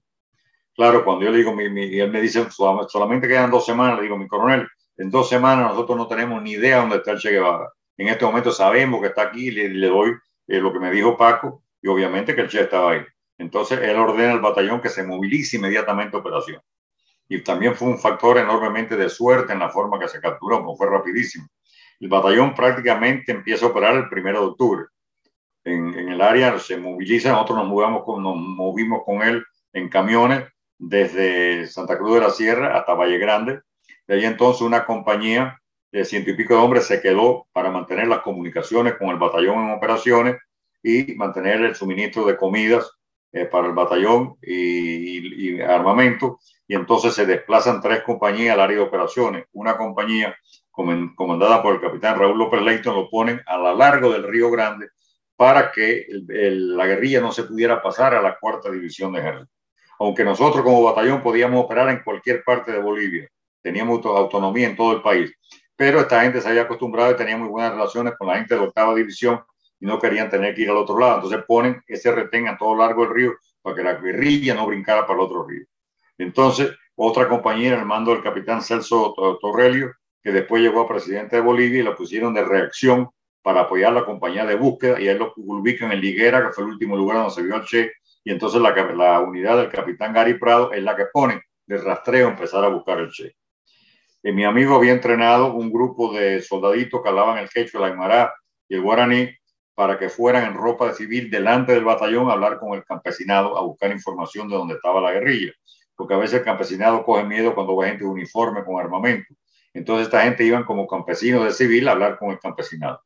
Y efectivamente ellos salen a prácticamente el 1 de octubre, se moviliza el batallón, empiezan a buscar en el área generalizada de ahí, del, del área después de Liguera, donde se había visto Che, y entonces estas unidades de inteligencia en, otro, en, ropa, en ropa de civil se empatan con un campesino que le dice que hay voz en la quebrada del Yuro y que él ha visto, eh, porque él tenía una hortaliza ahí cerquita, que ahí estaba metido la guerrilla. Eso viene y se lo comunican al capitán Gary Prado el día 7. Entonces, el 8 por la noche, él hace un cerco alrededor de, del área de, de, Quebrada del Yuro. Y entonces, el, el, el, 7 por la noche, perdón. El 8, cuando empiezan a avanzar, efectivamente el Che estaba ahí, que era un domingo. Entonces ahí empieza el gran tiroteo. Al Che aparentemente le dan un balazo en la pierna izquierda, pero no le tocó un hueso ni nada por el estilo, no era nada grave. Y sí le dan un balazo en la carabina que él tenía que se la inutiliza, pero él sí mantiene en la cintura una pistola eh, Browning de 9 milímetros con el cargador llenito de bala. Ese sí no, no le faltaba. Y de ahí yo está tratando de sacar del cerco un guerrillero boliviano que se llamaba Simeón Cuba Sarabia, con el nombre de guerra de Willy, y ese llega un momento con una, una selva muy tupida, se encuentran frente a frente con una unidad de inteligencia nosotros del ejército boliviano, y entonces en ese momento el Che les dice a ellos, no tienen que yo soy el Che, yo le valgo más vivo que muerto. Ahí los agarran y lo llevan preso donde estaba el capitán Gary Prado.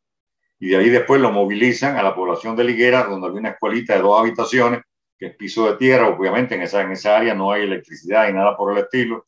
Es muy oscura. Tiene un sola, una sola ventanilla enfrente en una de las aulas y tiene otra aula a la derecha.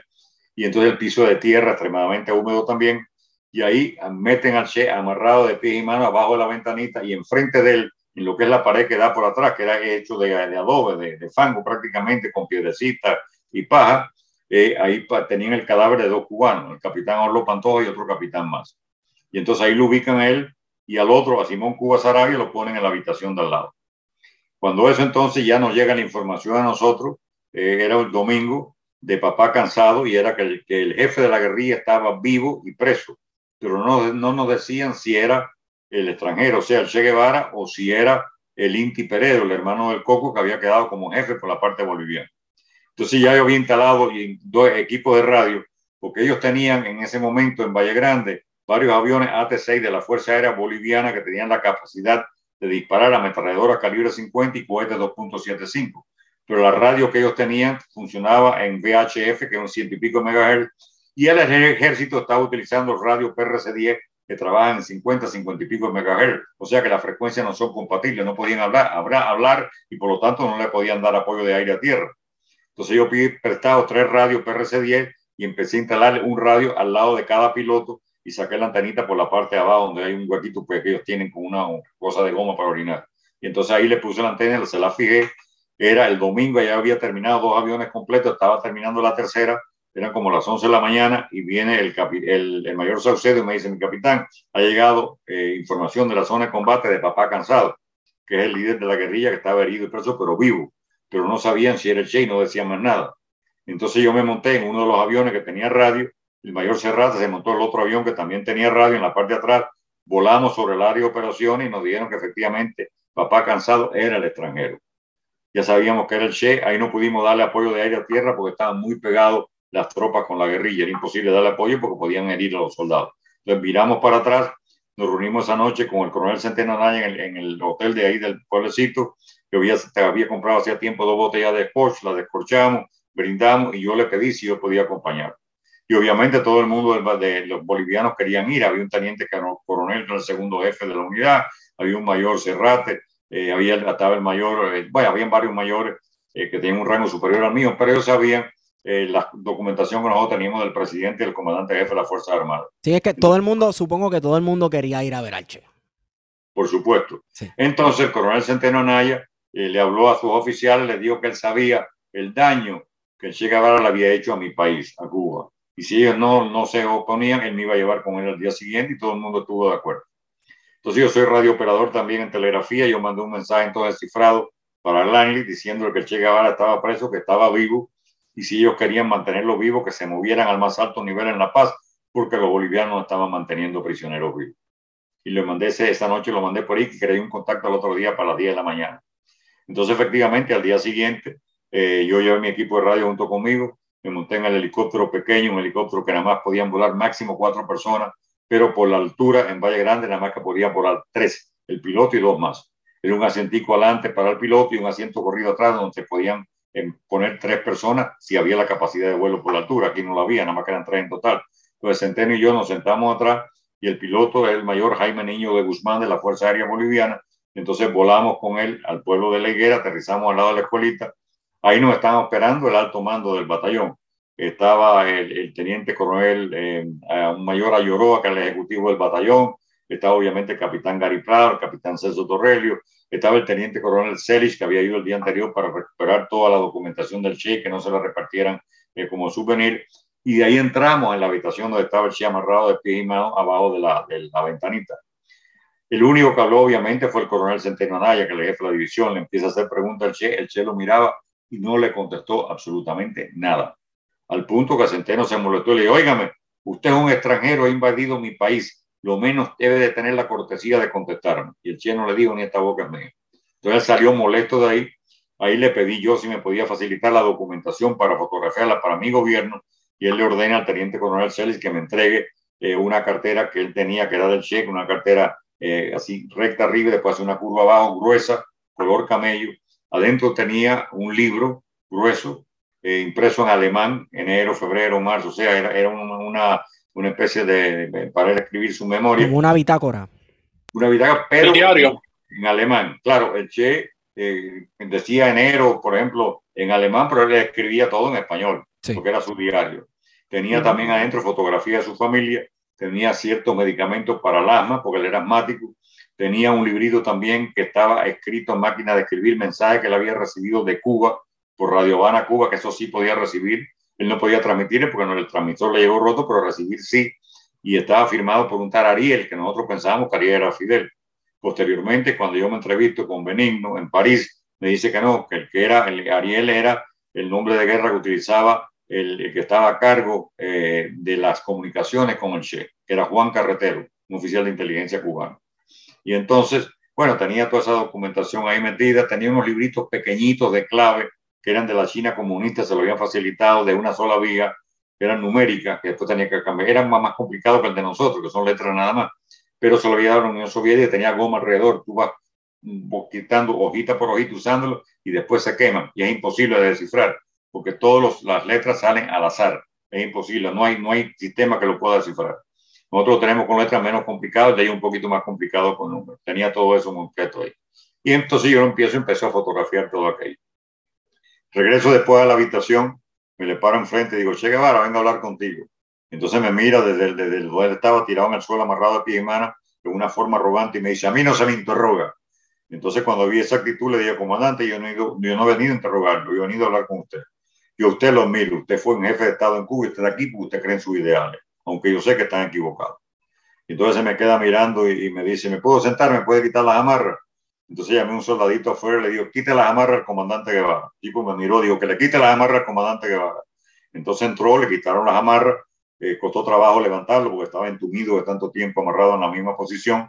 Buscamos un banquito de madera y lo sentamos ahí. Entonces empezamos a conversar. Claro, cuando yo le hacía preguntas que era de interés táctico para nosotros, me decía, usted sabe que yo no le puedo contestar eso. Y eso yo se lo respeté. Nosotros nos mantuvimos una conversación de mucho respeto para los dos.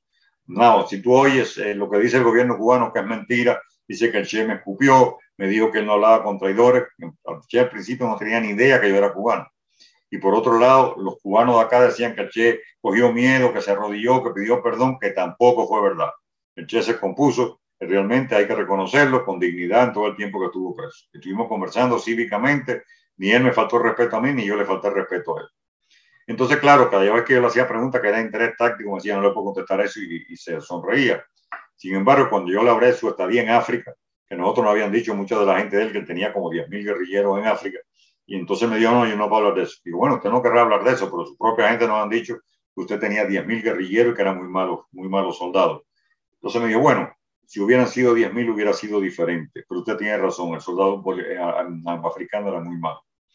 Hablamos de Cuba, él me empieza a hablar entonces él a mí de la situación económica de Cuba debido al embargo de Estados Unidos, al cual yo le digo, comandante, eso es irónico que usted me diga esto, porque usted es el presidente del Banco de la Nación, usted es el ministro de Industria, usted ni siquiera es economista. Entonces me mira y me dice, ¿tú sabes cómo llegué a presidente del banco? Digo, no tengo la más ligera idea. Me dice, un día yo estaba hablando con Camilo Cienfuegos y entendí que Fidel estaba pidiendo un comunista dedicado y levanté la mano. Y Fidel estaba pidiendo un economista dedicado. Y entonces los pocos meses le hicieron ministro de Industria. Yo pensé que era una coña de que no era verdad, que lo decía para contestar. Sin embargo, cuando hablo con Benigno, me dice Benigno que era absolutamente cierto, que él estaba al lado del, Che Guevara y de Camilo Cienfuegos cuando eso ocurrió, y que el Che en sí había entendido que estaban pidiendo un comunista dedicado. Ay, Dios mío. Y él le hicieron presidente del banco y le hicieron ministro de Industria, que lo cual no sabía ni nota. Claro. Después entonces yo le pregunto por qué él escoge Bolivia, y él me dice escoge Bolivia por tres criterios principales. Primero, en su mentalidad, él decía, como Bolivia, un país muy pobre, el imperio americano no se iba a interesar en defenderlo porque no tenía recursos naturales de interés para Estados Unidos, que si hubiese sido Venezuela con petróleo hubiera sido diferente. Otro era que el ejército boliviano estaba muy mal entrenado, y en eso tenía razón. El ejército eh, boliviano no estaba entrenado del todo. Y tercero, que fue el concepto que él más consideró para ir a Bolivia, Bolivia tenía frontera con cinco países.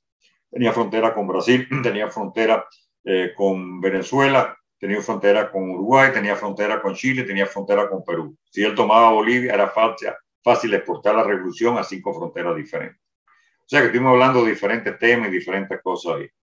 Entonces, yo entraba y salía para hablar con él, volvía a fotografiar el diario.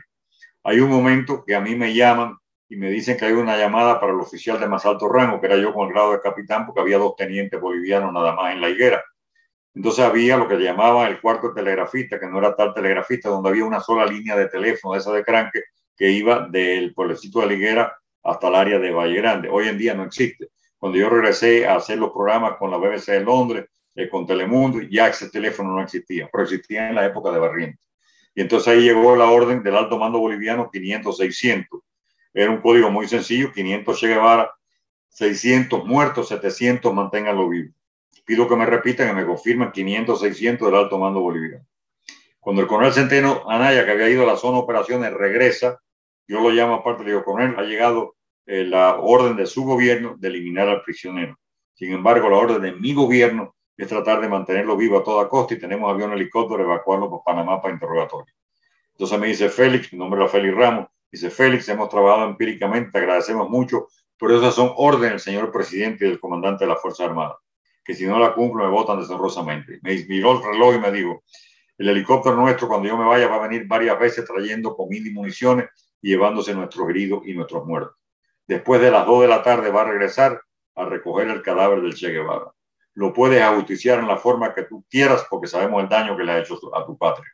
Y el coronel trate de hacerles cambiar de idea porque es muy importante para nosotros, pero si no hay una contraorden, yo le doy mi palabra de hombre que yo le traigo el cadáver del Che. Nos abrazamos y el tipo se fue.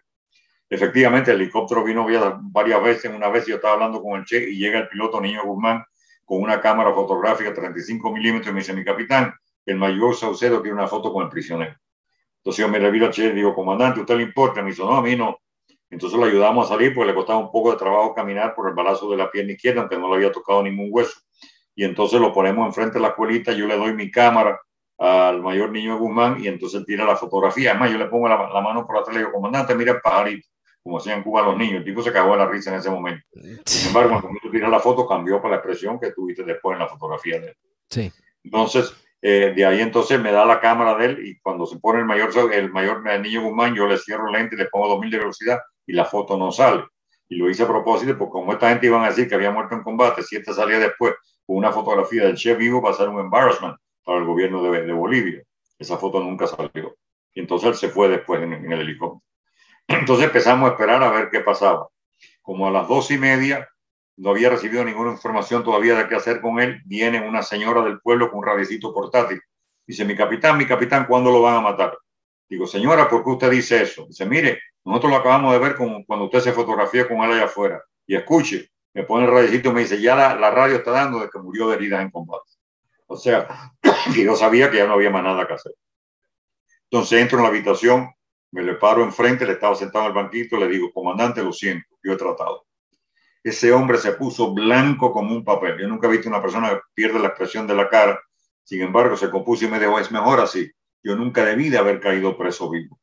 Entonces sacó la pipa y me dijo, quiero entregarle esta pipa a un soldadito que se portó bien conmigo. En ese momento el sargento Terán, que él sabía que era el que estaba ejecutando a los prisioneros vivos, irrumpe en la habitación. Yo quiero la pipa, mi capitán, yo la quiero. Y el cheque la tenía dice, no, a ti no te la doy. Digo, le salga de aquí. Yo quiero la pipa, mi capitán. Digo, salga de aquí. Entonces él sale, el che tenía la pipa aquí, digo, comandante, me la da a mí. Entonces se quedó pensando unos segundos y me dijo, a ti así te la doy. Me dio la pipa, me la puse aquí. Digo, ¿quiere algo para su familia? Entonces yo diría en una forma sarcástica me dicen, bueno, eh, si puedes, dile a Fidel que pronto verá una revolución triunfante en América. Y de ahí ya cambia la expresión y me dice, si puedes, dile a mi señora que se case otra vez y que trate de ser feliz. Fueron las últimas palabras, vino donde estaba yo, me dio la mano, nos dimos un abrazo y se paró en atención pensando que era yo el que le iba a tirar. Y ahí salgo de la habitación, estaba el sargento Terán al lado del teniente Pérez, y entonces le digo, sargento, hay orden de su gobierno eliminar al prisionero no le tire de aquí para arriba, tírele para abajo porque se supone que muera de herida en combate. Sí, mi capitán, sí, mi capitán. Y eran exactamente la una de la tarde, hora de Bolivia, cuando me fui al punto avanzado donde estaban fotografiando el día, donde estuve fotografiando el diario, y a la una y quince escuché una ráfaga corta de tiro de una carabina M2. O sea, el sargento tenía le pidió prestada una carabina M2 de ráfaga automática al teniente Pérez, que eran los oficiales que tenían esa carabina. Tengo entendido, porque no estaba presente, que él entró y dijo, che, vengo a hablar contigo. Y el Che le dijo, no sea HP, sé que vienes a matarme. Y entonces Terán le dijo, no, matarte a ti no, si tú no vales, no vales más vivo que muerto. Y lo que fue lo que él dijo cuando cayó preso. Y el Che le dijo, sé que vienes a matarme, pero quiero que sepa que vas a matar a un hombre.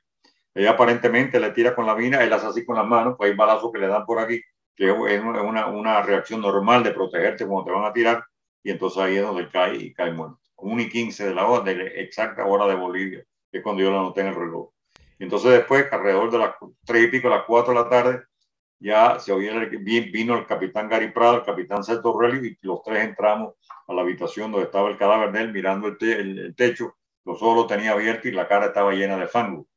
Entonces ahí el, Celso Torrelli, me acuerdo, llevaba una varita, le, cruzó la cara y dijo, HP, me has matado tantos soldados. Y entonces ahí Gary Prado me dijo, mi capitán, hemos acabado con las guerrillas en América Latina.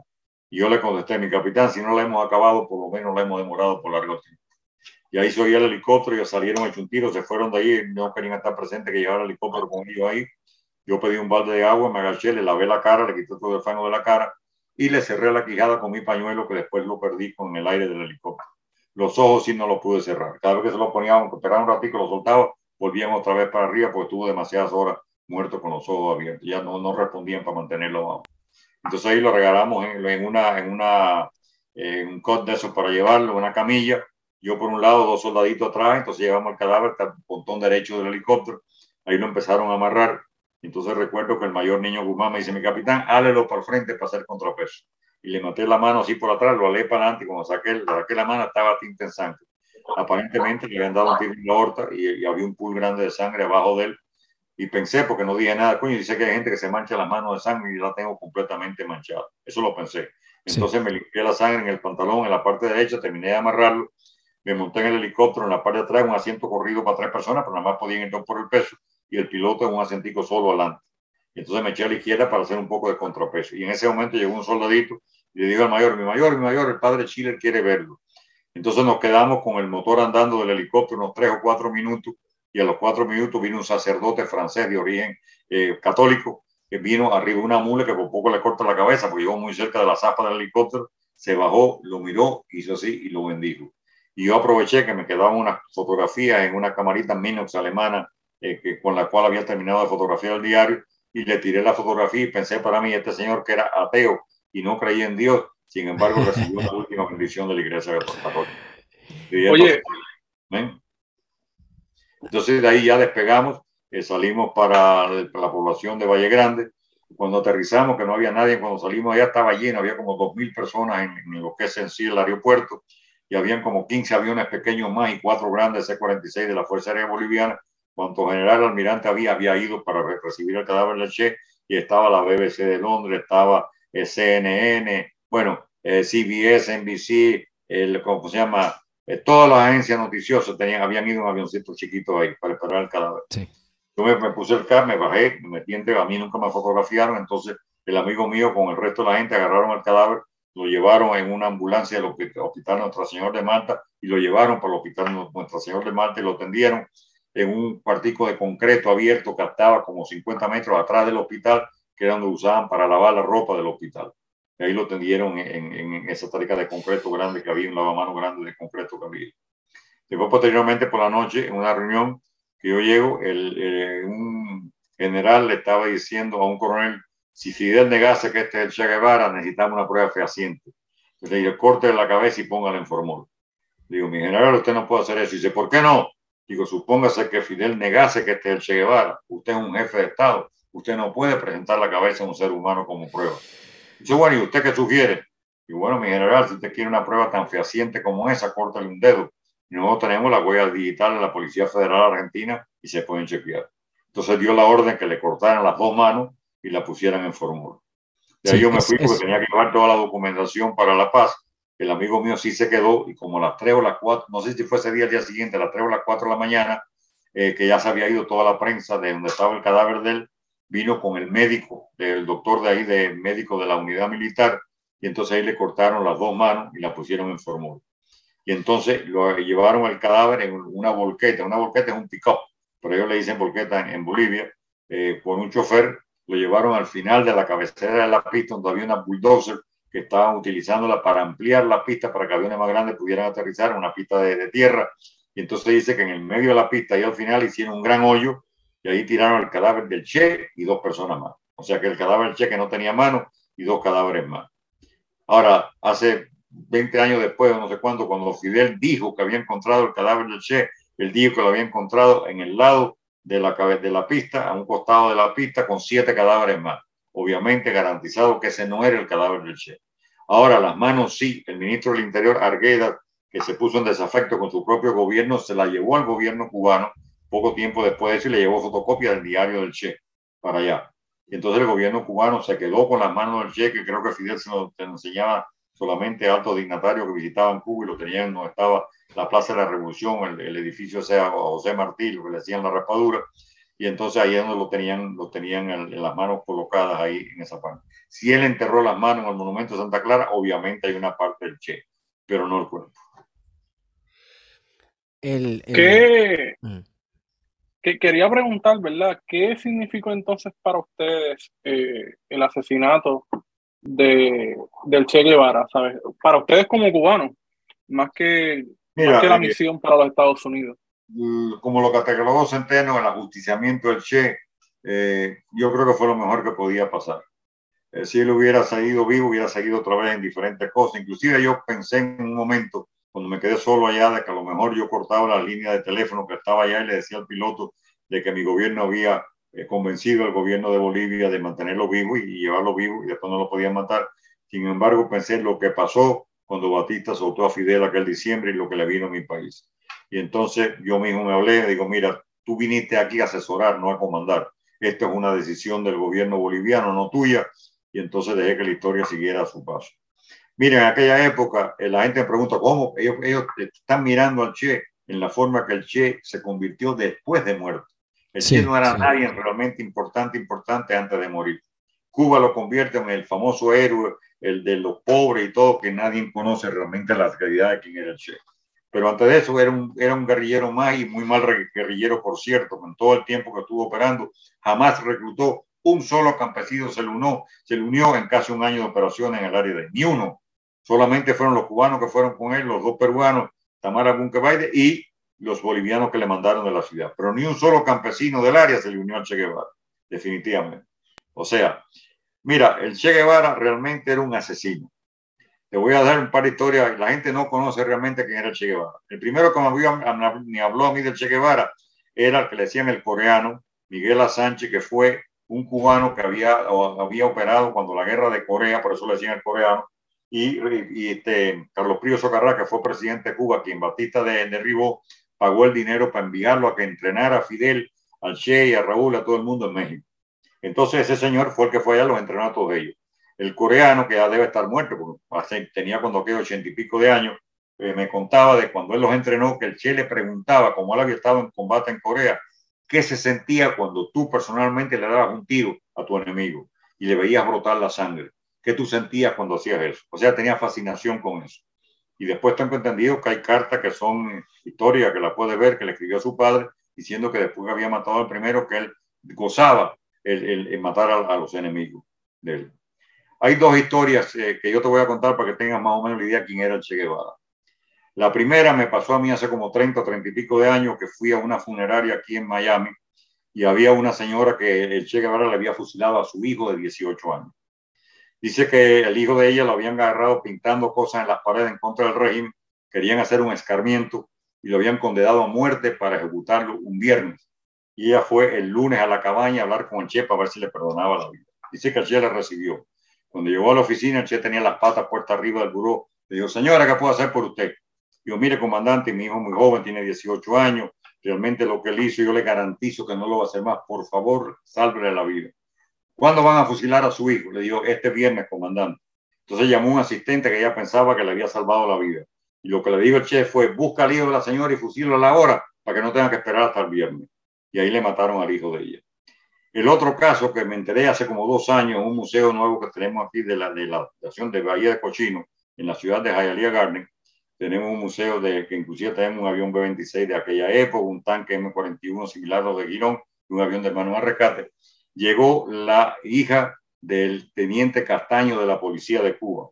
El hermano de ella fue en, Playa Girón, que era uno de los paracaidistas, José Castaño, en Playa Girón. Y ella me cuenta que ella fue a visitar a su padre cuando estaba preso. Había sido de la policía, le llamaban el BRAC, Buró Represivo Anticomunista en La Habana, que era, porque era una policía especial que tenía Batista contra los comunistas. Era la organización que conocía, cuando mucha gente ni sabía lo que era comunismo en Cuba, esta gente tenía los récords de todos los comunistas del Partido Comunista que estaban en Cuba. ¿Okay? Y pues ese un odio que le tenían obviamente a esta gente y sobre todo el Che, porque era lo que tenía la represión contra los comunistas. Y entonces dice que ella estaba visitando a su padre, que ya iba tempranito, se prendía a las 3 o las 4 de la mañana y había una fila enorme, pero ella estaba adelante, adelante, pues llegó tempranito y ellos abrían a las 12 del día para ir a ver a los familiares. Y delante de él había una señora también que iba a ver un familiar de ella. Y entonces dice que cuando llega el Che, como a las 11 de la mañana, la señora empieza a gritar. Y formó tanto aguaje que el Che vino en el jeep y se paró al lado y se le dijo, señora, ¿qué le pasa? Y dice que ella le dijo, comandante, mi hijo tiene 15 años, lleva dos semanas preso, llevo dos semanas que no puedo dormir. No lo iban a fusilar, el chiquito no estaba condenado a muerte. Y le pidió por favor que, que lo dejara salir, que él no había hecho nada, tenía 15 años, que era inocente, y carajo, que llevaba dos semanas sin dormir. Mandó a buscar al hijo de ella con un soldado.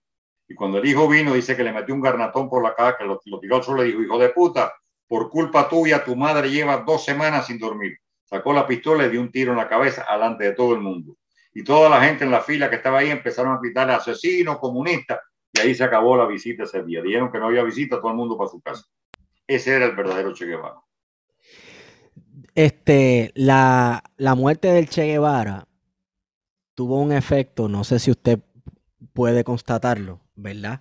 Este, yo creo que tuvo un efecto doble. Lo que usted mencionaba sobre cómo este, el gobierno de Cuba hizo de él un mártir, ¿verdad? Una figura, como dirían en inglés, un rallying point para las, una persona pop. Sí, también. Este, para las izquierdas del mundo, pero también eh, en el efecto nocivo, el efecto negativo, fue que, bueno, fue precisamente un gran golpe a, psicológico también e ideológico a las luchas guerrilleras. O sea, ya de ahí en adelante comenzó a caer en desfavor precisamente lo que estábamos hablando hace bastante rato, la cuestión del foquismo, de organizar una guerrilla en el monte, eh, en cualquier país latinoamericano, y entonces con el apoyo de una guerrilla urbana hacer guerra desigual contra eh, eh, el ejército, porque precisamente lo que demostró eh, el, apresamiento y asesinato de Che Guevara es que ya con este asesoramiento de la agencia, de la agencia central de, inteligencia, entre otros, pues ya los ejércitos latinoamericanos estaban preparados, tenían las contingencias para este, bueno, contrarrestar o contraatacar cualquier intento guerrillero, ¿no? o vamos, no fue como, yo creo que el último gran intento en América Latina, sí, en, en esa época, porque después entonces vimos las luchas en El Salvador, etcétera, pero el, fue la cuestión de Che Guevara en Bolivia, porque luego entonces, como hablábamos ahorita, la fatídica invasión de, Camaño en, en, a República Dominicana desde Cuba, eso casi nadie lo apoyó, eso no, tuvo respaldo precisamente por lo que casi acababa de, de sucederle al Che. No, de acuerdo. Mira, inclusive cuando nosotros fuimos al 59 a, República Dominicana, perdón, sí, a la República Dominicana, eh, había habido un desembarco ya por tropas de Fidel Castro y algunos dominicanos allá. Estaba el comandante Enrique Jiménez Moya, que iba al frente de una de esas unidades. Ellos eh, lograron desembarcar 50 hombres en un avión que aterrizó en Constanza, eh, metido entre las montañas, y mandaron una unidad como de 900 hombres por mar que se la descubrió la Fuerza Aérea Dominicana, la cual murieron la mayor parte de ellos, 200 de ellos fueron los que lograron penetrar. Sí. Cuando yo llegué el 4 de julio a, a, República Dominicana, ya la, inclusive unidades nuestras de cubanos estaban combatiendo a esa gente, pero ya lo habían terminado todo. Sí. el 4 de julio ya no quedaba casi nadie.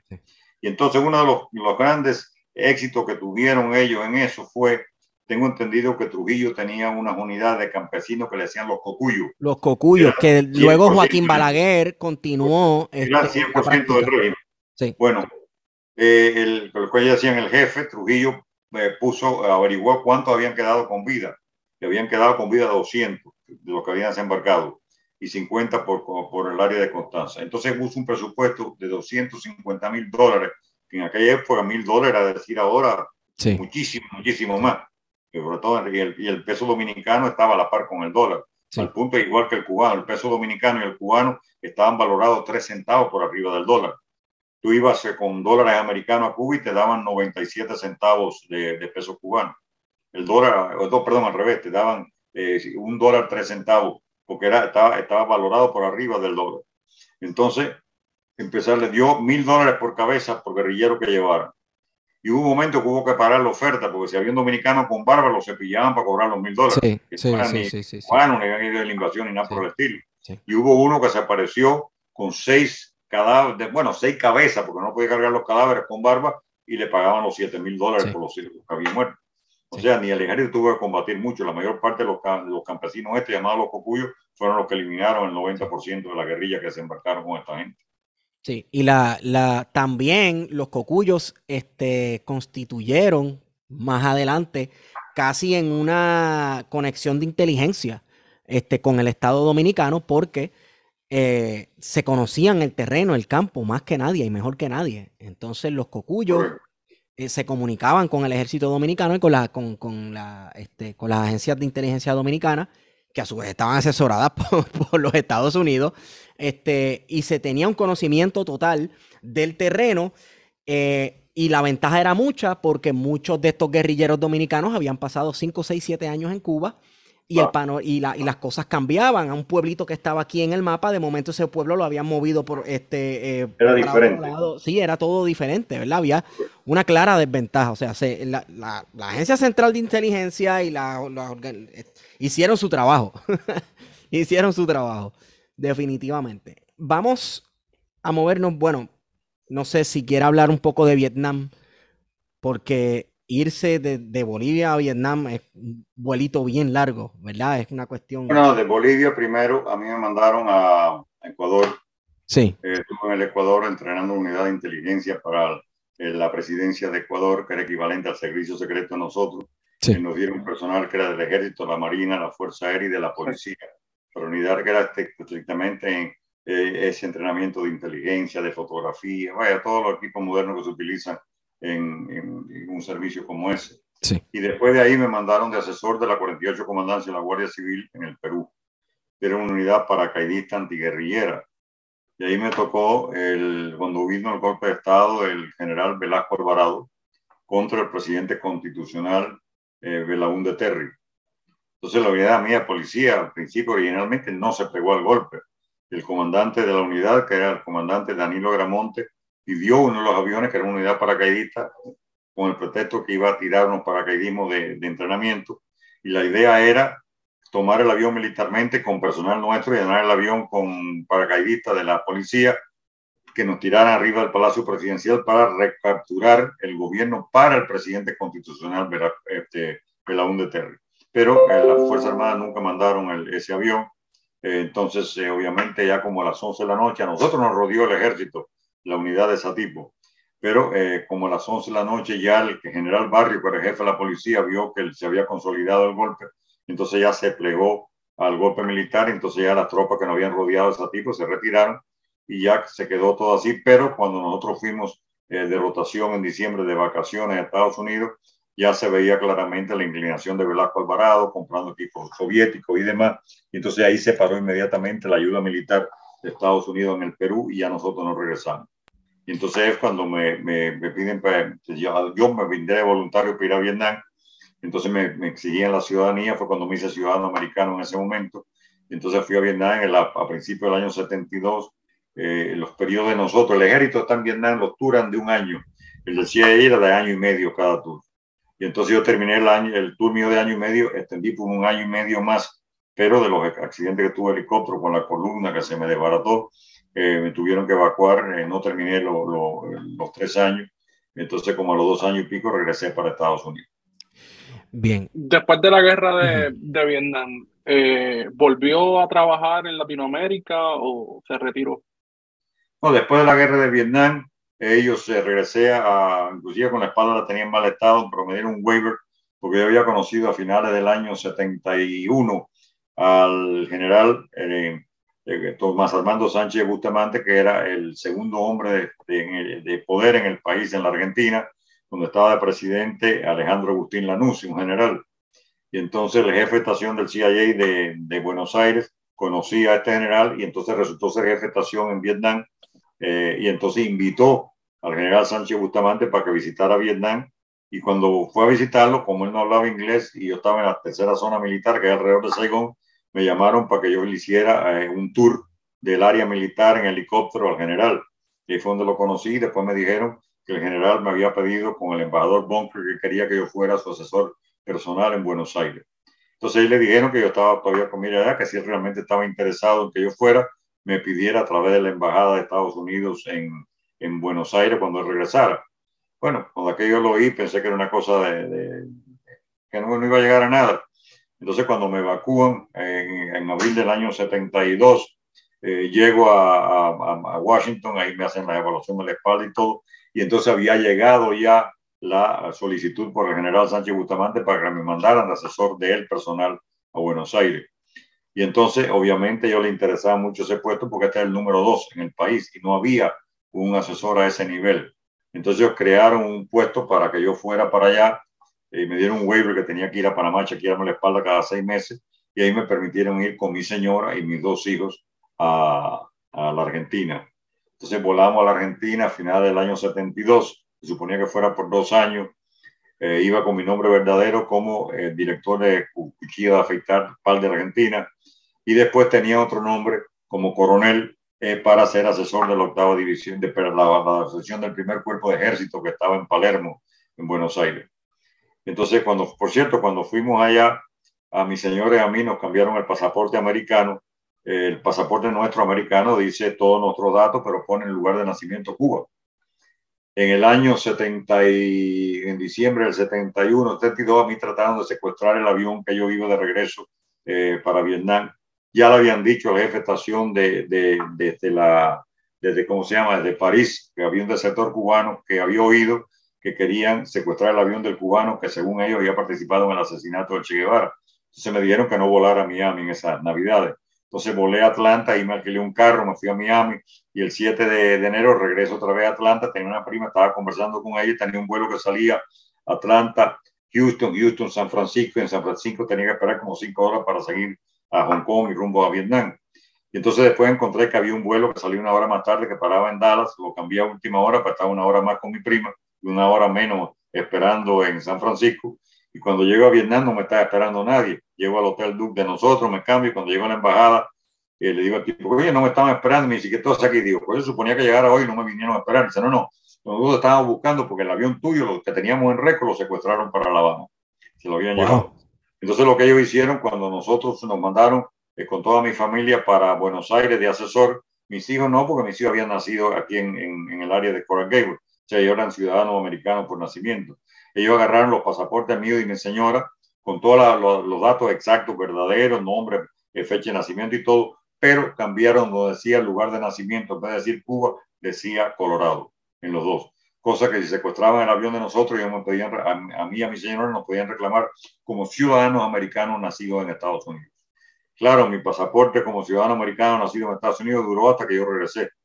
Cuando vino las elecciones en el año 73 que ganó Cámpora, el de peronista, inmediatamente retiraron al general Sánchez Bustamante y ellos inmediatamente hicieron relaciones con el gobierno cubano y entonces fue donde me mandaron de ahí, me sacaron el mismo día que llegaba el embajador cubano para el Uruguay, que fue cuando me quedé con, con Jorge, eh, el, el, amigo mío de puertorriqueño. Eh, que estaba en ese momento había tomado el puesto de, anfitrión y estaba viviendo en ese momento ahí en, en el Uruguay. Y ahí fue donde terminó ya y cuando regresé a Estados Unidos, entonces ya me cambiaron el pasaporte y me dieron el otro americano, Place of Birth, lugar de nacimiento, que decía Cuba. En esa misma década del 70 se pusieron a correr, se puso a correr cierta maquinaria. Yo digo que el gobierno de los Estados Unidos eh, eh, hizo propenso a que las maquinarias de vigilancia y de inteligencia de distintos países latinoamericanos tomaran una contraofensiva en contra de lo que se percibía como la amenaza comunista. Y estoy hablando de el Plan Cóndor o la Operación Cóndor. Eh, claro que eh, pues redundó en golpes a movimientos, ¿verdad? Al, al, comunismo, por así decirlo, a movimientos de izquierda en toda Latinoamérica. ¿Usted estuvo en Uruguay para eso? No, además déjame decirte, eh, llamado Plan Cóndor, no sé quién fue el que inventó el nombre. El gobierno americano nunca tuvo conocimiento del Plan Cóndor, lo llamaban Plan Cóndor. Había, como siempre ha habido toda la vida, grupo de asesores del CIA para unidades antiguerrilleras y demás en todos los países de América Latina, pero no se llamaba Plan Cóndor. El Plan Cóndor no sé quién fue el que lo inventó, ese nombre. Es más, yo estuve eh, hablando recientemente, porque yo no recuerdo nunca haber oído el, Plan Cóndor. Sí lo oí hablar en los medios, pero no en la agencia. Y este otro amigo mío, Miki Capa, que trabajó en el CIA muchísimo tiempo en América Latina, me dijo lo mismo. Él nunca oyó hablar, la agencia del Plan Cóndor nunca existió. Habían programas que existen en aquella época y que existe hoy en día de asesoramiento en las diferentes ramas de gobierno de América Latina, de apoyarlo en inteligencia, en diferentes ramas que contra el comunismo y demás, etcétera, etcétera. Pero nunca se llamó como, como tal hecho de Plan Cóndor. Eso fue una cosa inventada por la izquierda. Entonces, eh, dijo algo bien clave. ¿Existe hoy todavía asesoría para combatir el comunismo en América Latina? Por supuesto, en todas las embajadas de Estados Unidos hay los counterparts de inteligencia. Hay un jefe de inteligencia del país, siempre existe, y entonces el jefe de estación del CIA es el que representa la inteligencia de Estados Unidos en esa embajada y ese apoya en entrenamiento y en cursos y demás a, a los, eh, las entidades anticomunistas o antiguerrilleras que existen en América Latina o antiterrorista. O sea, siempre y, va a existir. y siempre va a existir, porque uno diría, bueno, caramba, se acabó la Guerra Fría, cayó la Unión Soviética, derrumbaron. Tienes, por ejemplo, el caso de los narcotraficantes, como se apoyó a Colombia. Le mandaron asesoramiento tanto del CIA como de la DEA y diferentes organizaciones para darle la capacidad a ellos de poder, por ejemplo, las señales que se capturaron a Escobar fue provista por los americanos. Los aviones con los sistemas de triangulación fueron hechos por el gobierno americano. Entonces, este apoyo siempre se le ha dado a todos los países de América Latina que lo piden. O sea, tanto y asesoramiento militar de tropas especiales. Hoy en día en el Comando Sur existen eh, lo que se llama una unidad grande de tropas especiales, tanto de Navy SEAL como Army Special Forces, como Delta Force, están asignados en el Comando Sur y constantemente están viajando a diferentes unidades de América Latina, las unidades militares, dando asesoramiento, entrenamiento y a veces se le apoya con equipo militar para las unidades que están preparadas contra insurgencia en los diferentes países de América Latina. Eso ha sido una cosa que ha tenido siempre de por vida. Claro, claro. Lo que pasa es que hablar de eso hoy en el 2022, incluso la gente tilda uno de que uno es un conspiranoico, de, uno, de que uno es un loco y de que eso se acabó con la guerra, cuando se acabó la Guerra Fría. ¿verdad? De que eso no existe, que ya los Estados Unidos no tiene, así no asesora a esos países al nivel, al mismo nivel que lo hacía en los 60, 70 y 80. Eso sigue vigente hoy. Correcto.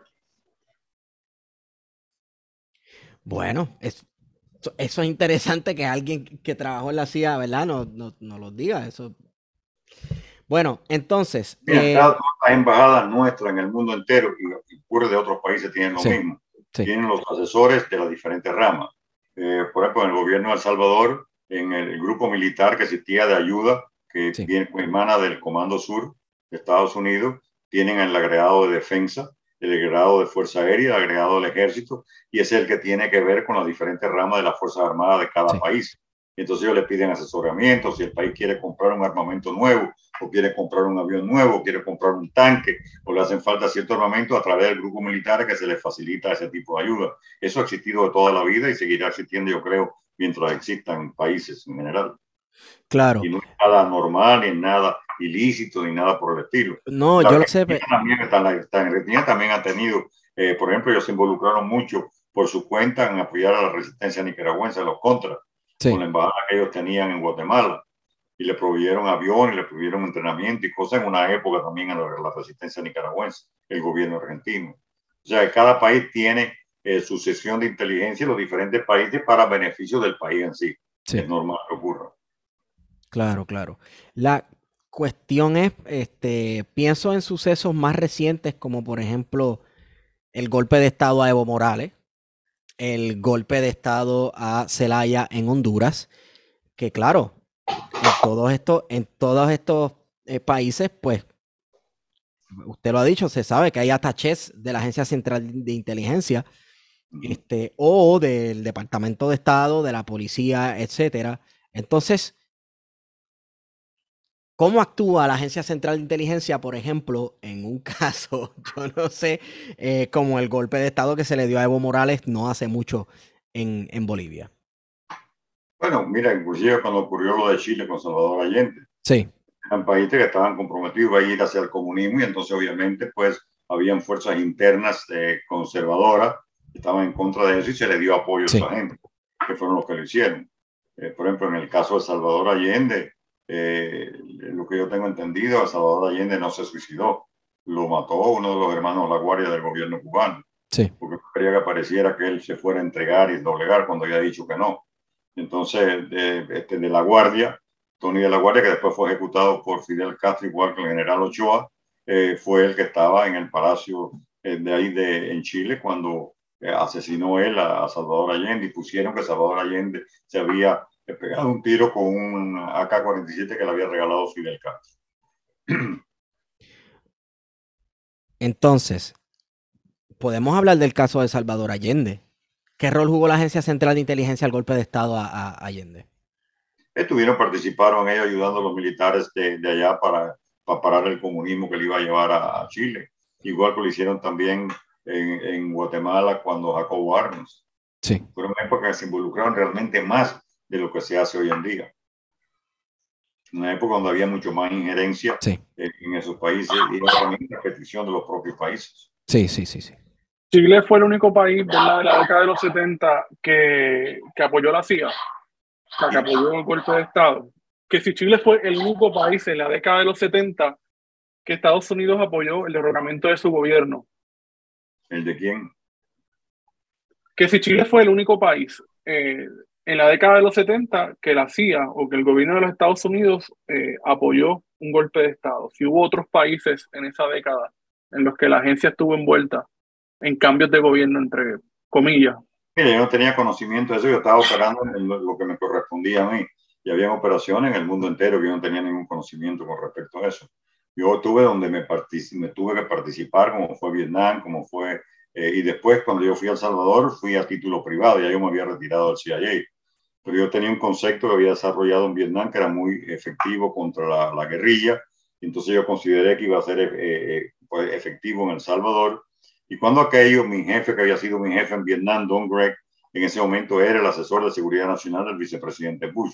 Y él sabía lo exitoso que había sido mi concepto en Vietnam. Entonces yo le hablé de que eso podía ser efectivo también en El Salvador. Entonces él me ayudó en contacto con el Departamento de Defensa, el Departamento de Estado, para viabilizar mi visita a, a volar como voluntario con la Fuerza Aérea Salvadoreña, lo cual hice del año 85 hasta el año 88, sin que nadie me pagara un solo centavo. Yo no tenía salario ni del gobierno americano ni del gobierno de El Salvador.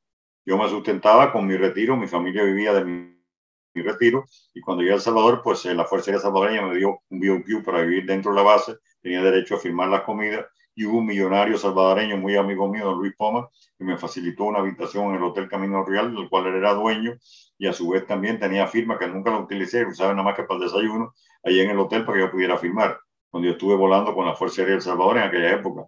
Es más, el 18 de abril de 1985, en una operación yo fui el que capturé a Nidia Díaz, la comandante del PRTC, el Partido, Partido Revolucionario de los Trabajadores Centroamericanos, que fue su unidad la que asesinó a los Marines en la zona roja. Esa es una zona eh, que era de música y demás eh, en El Salvador, y estaban los Marines de, de, defensa de la embajada en ropa de civil, sin arma, cenando, y fue un grupo de la guerrilla, asesinó un montón de ellos.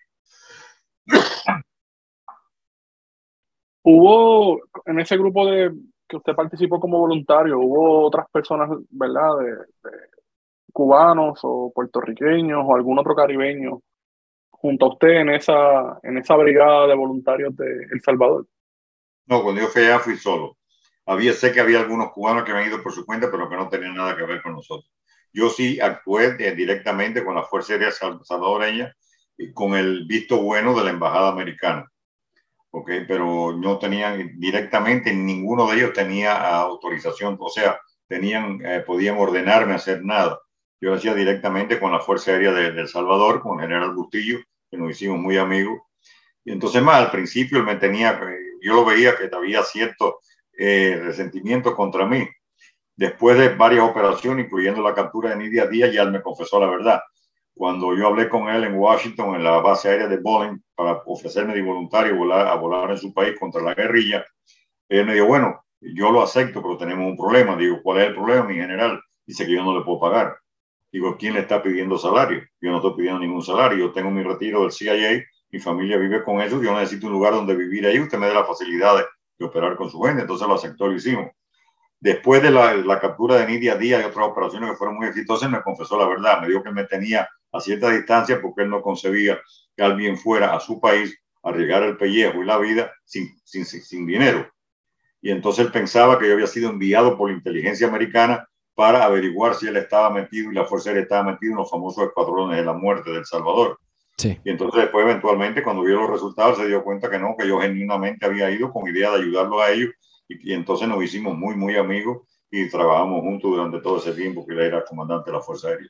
¿Cómo explica usted ese fenómeno de los escuadrones de muerte precisamente en países como El Salvador y otros países centroamericanos? Sabemos que lo hubo y los hay todavía en cierta manera en Colombia y en Puerto Rico se manifestó eso, no dentro de las Fuerzas Armadas, ¿verdad? Porque la Puerto Rico no tiene Fuerzas Armadas, pero sí dentro de la policía. ¿Cómo usted explica ese fenómeno? Mira, eso es una cosa interna del país. Ahí se le acusaba siempre que fue Dabuzón que estaba a cargo de ese cuadrón de la muerte. Y, pero eh, nosotros realmente nunca tuvimos nada absolutamente que ver en eso. Una cosa interna del país donde sí que se cometieron atrocidades que no debían de haberse hecho pero no dependía de nosotros ni de nadie, era un grupo de ellos nacionales del país, consideraban que era su deber hacer eso y se involucraron en eliminar a gente que consideraban de la extrema izquierda. Pero no es una cosa que fue ni apoyada, ni, asesorada, ni, la, el gobierno de Estados Unidos tuvo absolutamente nada que ver en eso. Pero tampoco, tampoco sancionada. O sea, no, no, que nunca, nunca, el gobierno nunca estuvo de acuerdo que hicieran muchas de esas cosas. Lo que pasa es que la izquierda siempre culpaba al gobierno americano de todas esas cosas y que era una cosa hecha del gobierno americano. Y eso no lo va a evitar. Mira, a mí recientemente me han acusado unos agentes de la DEA del asesinato de Kiki Camarena y no tenía absolutamente nada que ver en eso.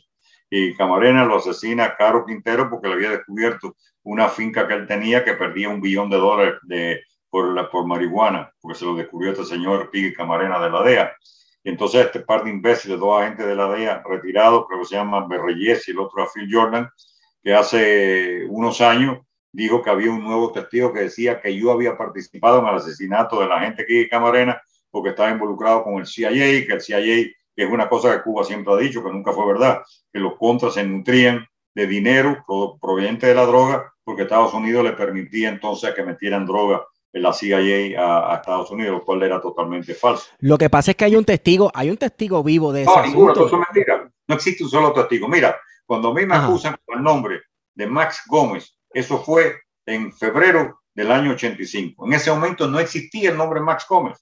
Cuando yo voy a volar en El Salvador con la Fuerza Aérea, el teniente coronel Luis Orlando Rodríguez, que es cubano, que estaba con el grupo militar, cuando llego allá el 15 de marzo, que era un mes y pico después de eso, me dice, coño, tú eres eh, eh, cubano que vienes aquí, tú eres extranjero, estás apoyando al gobierno salvadoreño, tú tienes que tener un nombre diferente, te vamos a poner Max Gómez, Máximo Gómez, porque fue el generalísimo Máximo Gómez, dominicano, que fue el que participó eh, con los cubanos en la guerra de independencia. Y tú eres un extranjero cubano que está participando, ayudando a la guerra en El Salvador. Y es el que me mueve ahí donde sale el nombre de Max Gómez. Y estos imbéciles dicen que yo fui allá con el nombre de Max Gómez pasan treinta y pico de años, donde hicieron todas las investigaciones a y por haber de la muerte de Guy Camarena y jamás surgió mi nombre porque no existe, no fue verdad. Y este par de imbéciles que quieren hacer dinero hicieron inclusive un documental que se llama The Last Narco, me dedican un capítulo y tienen como cinco testigos. Sí, sí, me pusieron una foto y yo dije, sí, este era Max Gómez. ¿Cómo así Max Gómez? En esa época Max Gómez no existía. Y el nombre nadie lo conocía porque ni yo sabía que lo iba a usar. Lo hubieran a usar a partir del 15 de, de marzo. Pero cuando salen una figura pública no puedes evitar que te hagan cosas. Claro. Yo trato todos los medios de meterle una demanda legal, pero ningún abogado lo quiere coger porque no hay dinero para eso. Porque ellos tienen un tratado con Amazon, que fue Amazon Prime, que fue el que sacó el documental ese, en, lo que sea, en lo, que está hecho en el documental, Amazon no tiene ninguna responsabilidad del contenido del documental. O sea, va a ellos. Y la, y la firma que hizo eso no tiene ningún dinero para, para darte. Entonces, ningún abogado se va a meter a, pagarle gente, testigos que vengan y de vuelta. Ahora, lo que yo sí le he dicho a ellos, me hicieron una, una cosa recientemente en CNN, y yo quiero, yo lo pago de mi dinero, tráigame los mejores detectores de mentiras poligraph que existen en los Estados Unidos y en otros países, a tres de ellos. Yo me comprometo a pagar, yo consigo el dinero para pagar. Que le ponga el detector de mentiras a toda esa gente que dice que Max Gómez estaba ahí, que me, me identificaron y que me lo pongan a mí. Y que se lo pongan a los dos de la DEA. Y vamos a ver qué va a salir de él. Ojalá que lo hagan, ojalá que lo acepten y yo lo pago. Ninguno lo va a hacer. ¿Por qué? Porque saben que esto es mentira.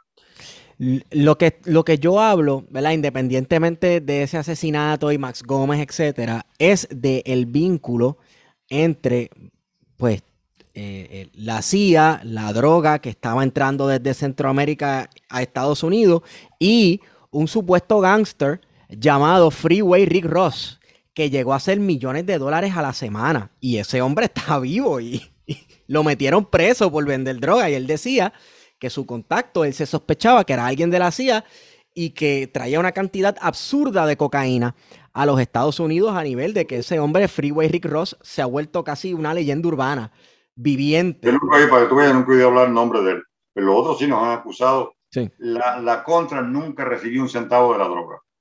El dinero que se utilizó para que se mantuviera la contra a flote cuando el Congreso prohibió la ayuda militar, porque el Congreso no prohibió la ayuda general a los contras. Cuando se creó el Boland Amendment, que era el congresista Boland, que hizo que se prohibiera la ayuda militar a la resistencia nicaragüense en el Congreso, se aprobaron en ese momento 27 millones por ellos para la contra, que podían utilizarlo para sistemas de comunicaciones, para uniformes, para botas, eh, para medias, eh, para sistemas médicos, nada más. No se puede usar un solo centavo para cosas militares.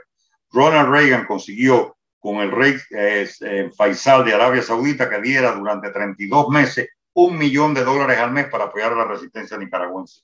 Y después el resto fue con dinero que complementó el general Richard. Core, que la, se había ganado en la transacción de las famosas armas de Israel para Irán. Y, y entonces de ese dinero utilizó dinero para los contras. Jamás que me busque un, un conexo real del dinero para los contras. A mí me acusó el senador Kerry de recibir 10 millones de dólares del cartel de Medellín. Y después me tuvo, Eso iba a decir. Y después que, me tuvo que, que excusa.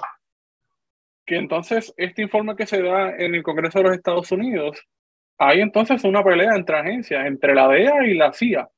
No. Que es un poco también mira, lo que usted está mencionando. por esta gente. Mira, Kerry salió después de los, de los testimonios del Irán contra diciendo de que había un narcotraficante que era de origen cubano, por cierto, Ramón Milián Rodríguez, que era el contador del cartel de Medellín, que le había dicho que él le había dado a Félix Rodríguez 10 millones de dólares para los contras.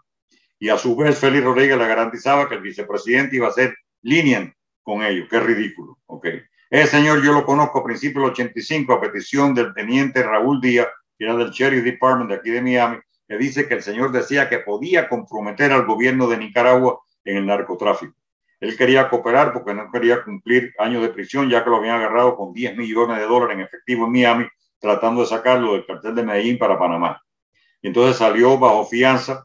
Yo lo, me entrevisté con él en la oficina de Raúl Díaz, entonces me dijo que él tenía un tape grabado de un asistente de Daniel Ortega que había salido a Guatemala para llamarlo, para que brincara la fianza que tenía y le montara un negocio de lavado de dinero al gobierno de Nicaragua y que tenía ese tape de grabación, que él estaba dispuesto a cooperar siempre y cuando eh, no lo metieran preso por lo que él había hecho, eh, que lo que él consideraba que le iban a meter preso en un máximo de cinco años, pero no quería que su hijo viera eso.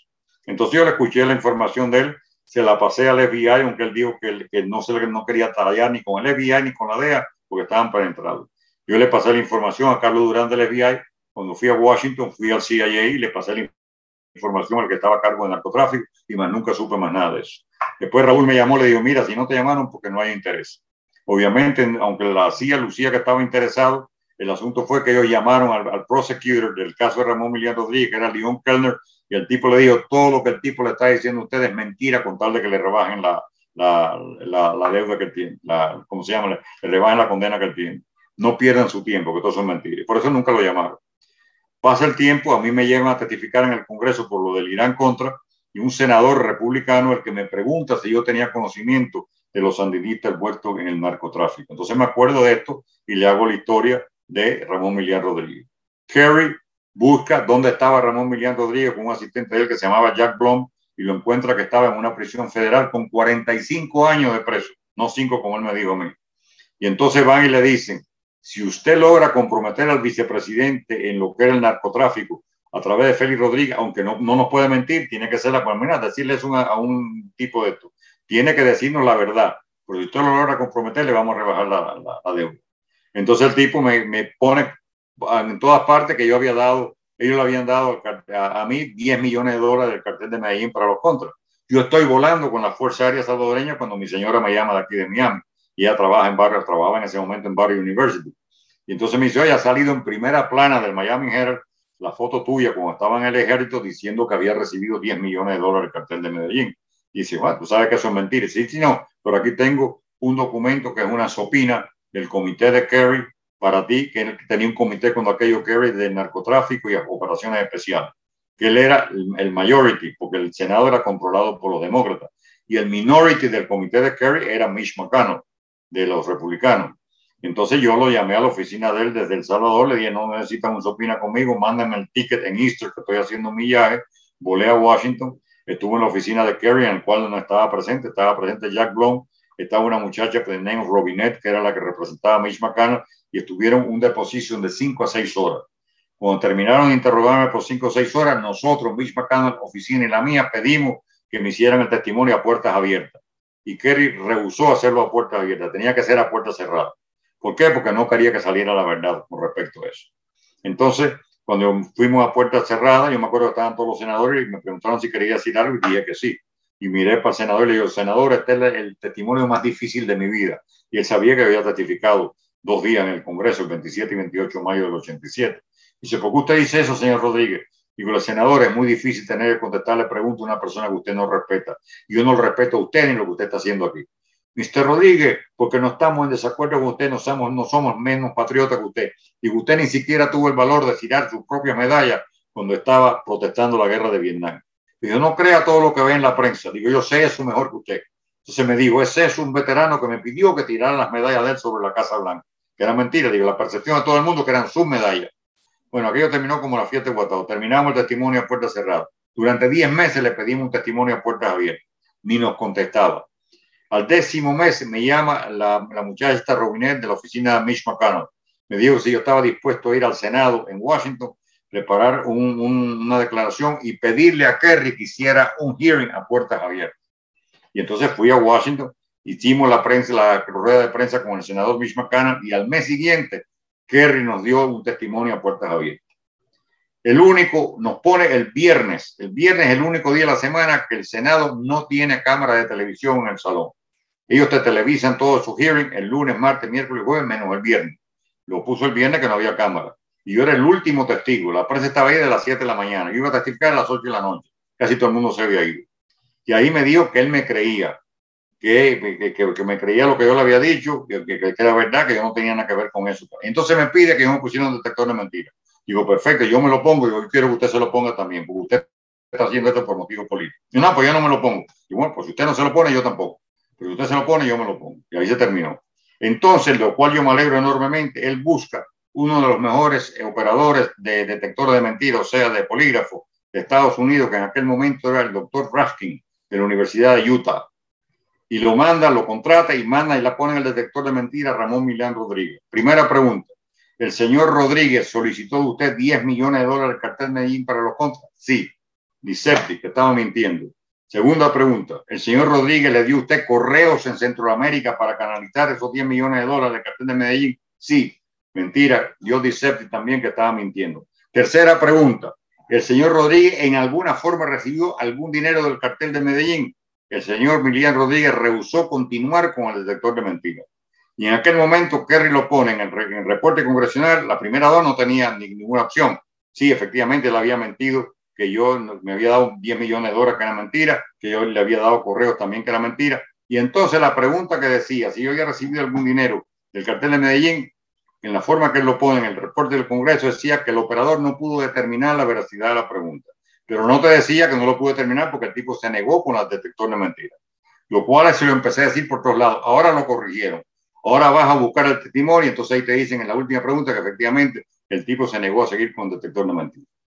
Por eso que yo nunca, nunca le he tenido ningún respeto a ese señor. Y ese fue una de las grandes cosas que todo el mundo decía, que los contras estaban recibiendo dinero, porque en un hearing del Congreso, el senador Kerry eh, provoquen y verá mentira. El tipo hasta pidió perdón porque era mentira todo lo que habían ideado ellos, que había recibido dinero del cartel de Medellín y de los contras, que eso nunca fue verdad. Félix, ¿qué es lo que causa su salida o su retiro forzoso de la agencia central? Mira, en el año, yo me retiro en el año 76, porque ya en el 75 Jimmy Carter toma el poder. Sí. Prácticamente Jimmy Carter cerró todas las operaciones paramilitares, que era mi expertise. Lo que yo hacía era asesorar en operaciones paramilitares para, se llamaba la división, en aquello era Special Operation, ahora después se llama, es la división de, de, ¿cómo se llama?, de cosas especiales, una cosa esa, tiene otro nombre ahora en este momento. Y entonces me dijeron, mira, ya no hay futuro en esto. En ese momento también, en el 75, habían asesinado en París al coronel Centeno Anaya, que era, yo he sido asesor de él, que era el jefe de la octava división de ejército cuando Che, él estaba de embajador de Bolivia en París y cuando salió a las 12 del día para ir a almorzar a su casa, le dieron un tiro en la cabeza tratando de abrir la puerta de su carro y le dejaron, dejaron un papel que decía Comando Che Guevara. Asesinaron también en esa época al, bueno, que era coronel ya, yo lo conocí cuando era mayor, Roberto Quintanilla, que era el asesor del ministro del Interior, en ese momento estaba de cónsul general de Bolivia en Hamburgo, Alemania. Lo asesinan también y le dejan un letrero que dice Comando Che Guevara. Y a mí me llaman a mi teléfono de mi casa y me dicen que nunca, había nunca habían relacionado el nombre de Félix Ramos Medina con el de Félix Rodríguez. Nunca, no había salido en ninguna parte. Y entonces me dicen, Félix Ramos, usted es el próximo. Entonces yo le paso la información al CIA. El CIA quiere mandarme un programa de seguridad que yo no quise aceptar. Imagínate, con dos niños ya de 10 o 12 años que tenían en aquel entonces. Decirle que ahora no se llaman Félix Rodríguez, no se llama Romarí, que tiene otro nombre diferente. Moverlo para otro estado que ellos no conocen, con un nombre falso pierden todos sus amiguitos aquí. La familia no podía acompañarnos, nada más que mi esposa y ellos dos. Y cada seis meses los papás de ellos y los papás míos vernos en otro estado diferente. Y para escribirnos cartas había que escribirlo a otro estado diferente con otro nombre y después entonces nos daban las Entonces yo le dije que yo no aceptaba eso porque era una, una, cosa emocional que yo no quería que mis hijos pasaran por sí, era tener que abandonar su identidad y todo lo que conocían. Lo que ellos aceptaron fue entonces lo que hicieron fue lo siguiente, ellos me blindaron el carro que yo tenía, tenía un Cadillac Seville azul, lo llevaron a Langley y lo pusieron a prueba de bala, me dieron un teléfono móvil que en aquella época había 10 años de espera para conseguir, porque no eran los celulares de ahora, eran seis líneas nada más para Miami y habían 200 teléfonos en todo el área de Miami. Y me dijeron que tenía que esperar 10 años. Claro, cuando yo lo llamaron me lo dieron enseguida el teléfono. Licencia para portar armas que era muy difícil conseguir cuando aquello, ahora todo el mundo tiene licencia, en aquella época no. Y entonces yo le firmé un papel Ah, me fabricaron el garaje en mi casa para que mis carros durmieran dentro, me pusieron verga de, de hierro, una serie de, elementos de seguridad en mi casa, y yo le firmé un documento, si yo era asesinado basado en mi trabajo con ellos, mi familia no le podía meter un sub al gobierno americano ni a la CIA, porque yo había rehusado lo que ellos realmente consideraban que me iba a dar la protección 100% para mi vida y la de mi familia. Y entonces ya me retiraron en el año 76. Pero después de fui voluntario en Salvador. A, todo esto, a todo esto, su esposa sabía más o menos a lo que usted se dedicaba, sabía que. sabía, por ejemplo, mira, para hacerte una historia, cuando yo regreso de Bolivia, yo llego a mi casa y lo primero que me dice mi esposa, ¿te enteraste que cogieron a Che Guevara? Yo no tenía idea donde yo estaba. Ya, tres. Mis hijos se enteraron que yo trabajaba para el CIA en 1987 cuando yo tuve que testificar en el Congreso, a puertas abiertas. Y entonces ahí tuve que decir, porque había, el, mira, el testimonio del Congreso cuando el Irán contra se componía de dos partes. Son dos días de testimonio, lo mío está grabado todo en televisión, en C-SPAN y CNN. El primer día es lo que ellos le llamaban eh, los, los abogados, en ese caso demócratas, exponían toda tu vida, desde que tú naciste, eh, donde viviste, tus estudios, todo, todo te va llevando tu vida hasta que llega el Irán contra. Y ahí entonces entran en detalle todo el proceso del Irán contra. Ese es el primer día como abogado, un abogado demócrata. El segundo día es con los congresistas. Los la primera hora son lo que ellos le llamaban los bateadores, the hitters, dos senadores y dos representantes, un demócrata y un republicano. Esas personas habían leído todos los depositions tuyos y tenían 15 minutos para hacerte preguntas, cada uno. Será una hora completa. 15 minutos un senador de un lado, 15 minutos un senador del otro lado, 15 minutos un representante de un lado, 15 minutos un representante del otro lado. Y después que terminaban esa hora, entonces el panel está abierto a todo lo que componían el, el comité de Irán contra senadores y representantes. Y yo partí, entonces ahí fue donde mis hijos vieron que yo estaba con el CIA, porque ahí me empezaron a hablar del CIA. Es más, cuando yo escribo el libro Shadow War, que son en el año 88, sale, eh, ellos lo, lo logro escribir mayormente porque todo lo que tú dices es un congressional hearing a puertas abiertas, o el libro que yo hice en aquel momento me lo chequeó el, el CIA, que yo me dieron visto bueno. Todo lo que tú digas en, en el congressional hearing a puerta abierta, no te pueden negar que lo diga, aunque sea algo que fue falsificado. Si tú lo dijiste en un congressional hearing a puerta abierta. Por eso que yo no tuve mucho problema en escribir ese libro. Bien. Vamos entonces a adelantar para ir cerrando. Esto es una pregunta que le he querido hacer. Ya llevamos dos horas y media. Ya llevamos dos horas y media. Para ir cerrando. me dijiste que era una hora, un poquito más. Pues, pues es que eh, tiende a extenderse porque estas discusiones, pues, se extienden. Eh, cuando usted se entera que la Unión, la Unión Soviética colapsa, que ve en televisión también, ¿verdad? El suceso histórico que había mencionado ahorita de la caída del muro de Berlín. ¿Usted pensó, al fin se acabó esto? Sí, señor. La mayor parte de nosotros pensamos que lo de Cuba se había terminado. Sí. Sin embargo, no fue así. Eh, hay que reconocer que el servicio de inteligencia cubano, bueno, tiene una eh, super ventaja a nosotros, que es que ellos no tienen ética.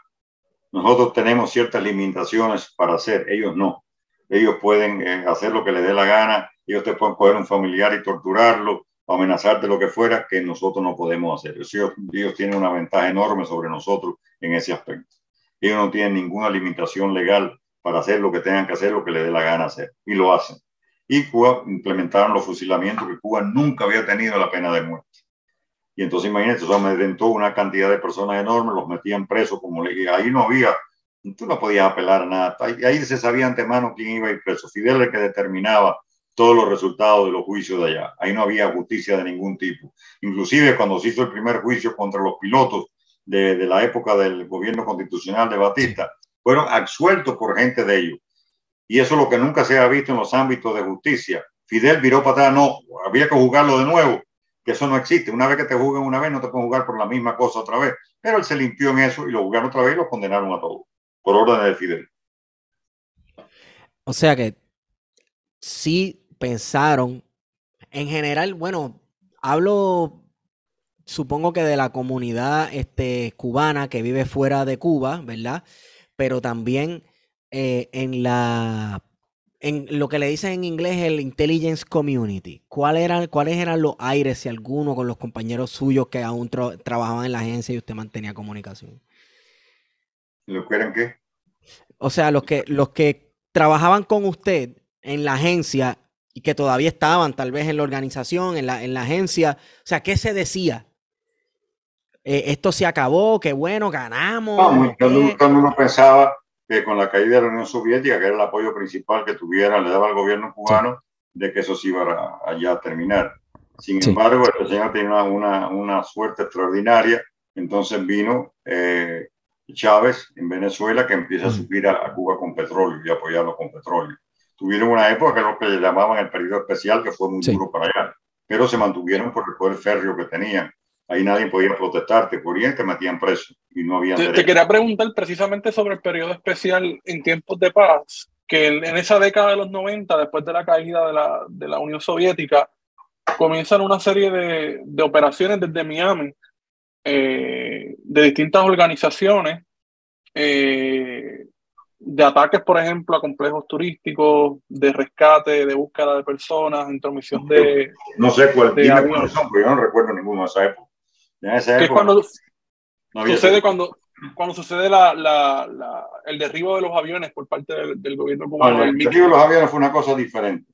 Eso fue que se acusaba que era Orlando Bosch y Posada Carriles que habían participado en eso. Después se supo que era el mono Morales Navarrete, que era también de origen cubano, que trabajaba con inteligencia venezolana, que él mismo dijo públicamente que él era el que había volado esos aviones de cubana de aviación. Y otro, había otras tesis también que decían que habían unos eh, generales ahí que estaban desafectos y que Fidel mismo lo había volado. Sí, no, pero me, me, me, refiero de en la década de los 90 hubo una serie de acciones desde Miami de distintas organizaciones, ¿verdad? Eh, en el periodo especial en el que la gente estaba migrando, ¿verdad? Mucha gente iba eh, y se dieron a conocer, ¿verdad? Por ser los famosos balseros. Eh, y hubo, ¿verdad? Hermanos al Rescate, por ejemplo. No, Hermanos al Rescate, Hermanos al Rescate jamás participó en una operación que sea, eh, fue estrictamente una cosa humanitaria. El que acusaba de otra cosa el gobierno cubano. Hermano rescate fue estrictamente volar sobre Cuba para dar a conocer dónde estaban los balseros. Los hermanos rescate jamás participaron en una operación que fuera de ese tipo. Mi, mi, pregunta era entonces si hubo entonces organizaciones como esa, ¿verdad? Que, que tenían eh, esa, esa misión y otras organizaciones que tenían otros objetivos, ¿verdad? Políticos y militares, si hubo colaboración entonces de la agencia con esas organizaciones. El hermano al rescate es una cosa que lo hace, es un señor que se llama Billy Chus, que fue de brigadista, y el otro fue Basulto, que fue un amigo mío personal, José Basulto. Es más, la idea original venía de Billy Chus.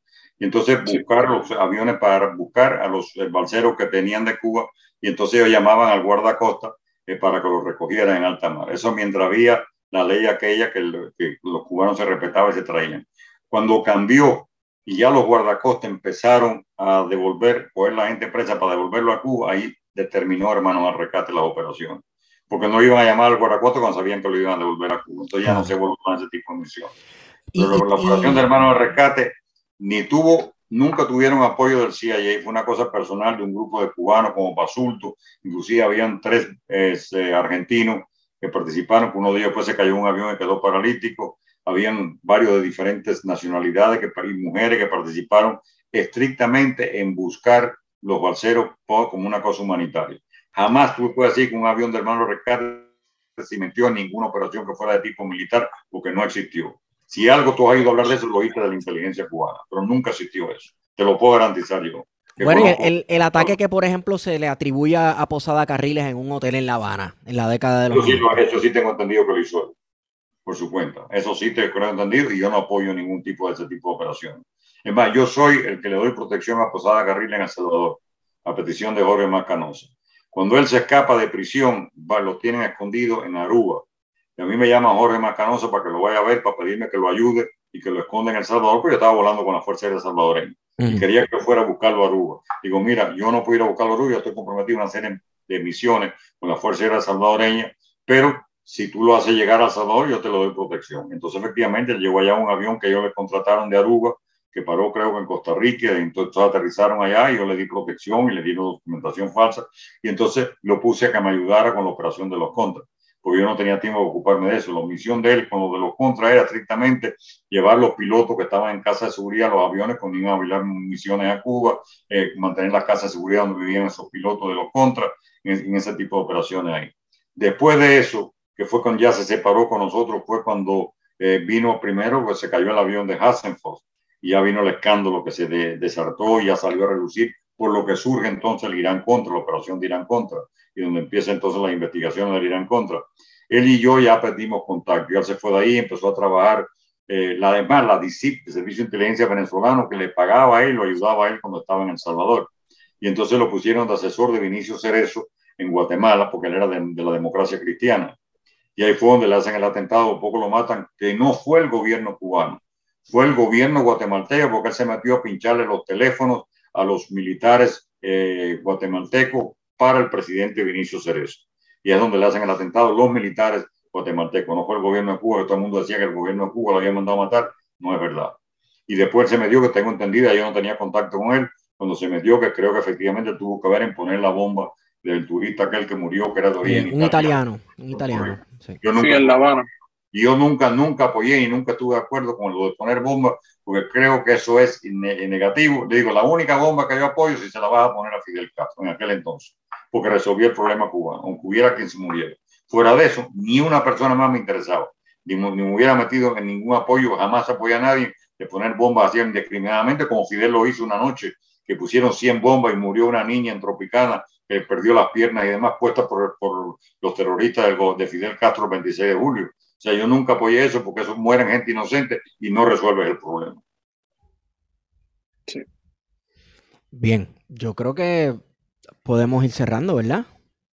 Sí. Como tú quieras, un placer. Félix, gracias por estar con nosotros, gracias por conversar con nosotros y decir que sí, de verdad, yo no sé, yo ni pensaba que nos iba a decir que sí, así que Muchas gracias por esta larguísima conversación. Fíjate, cuando lo de esta gente que me han acusado de todo eso, que es que da ganas de reír.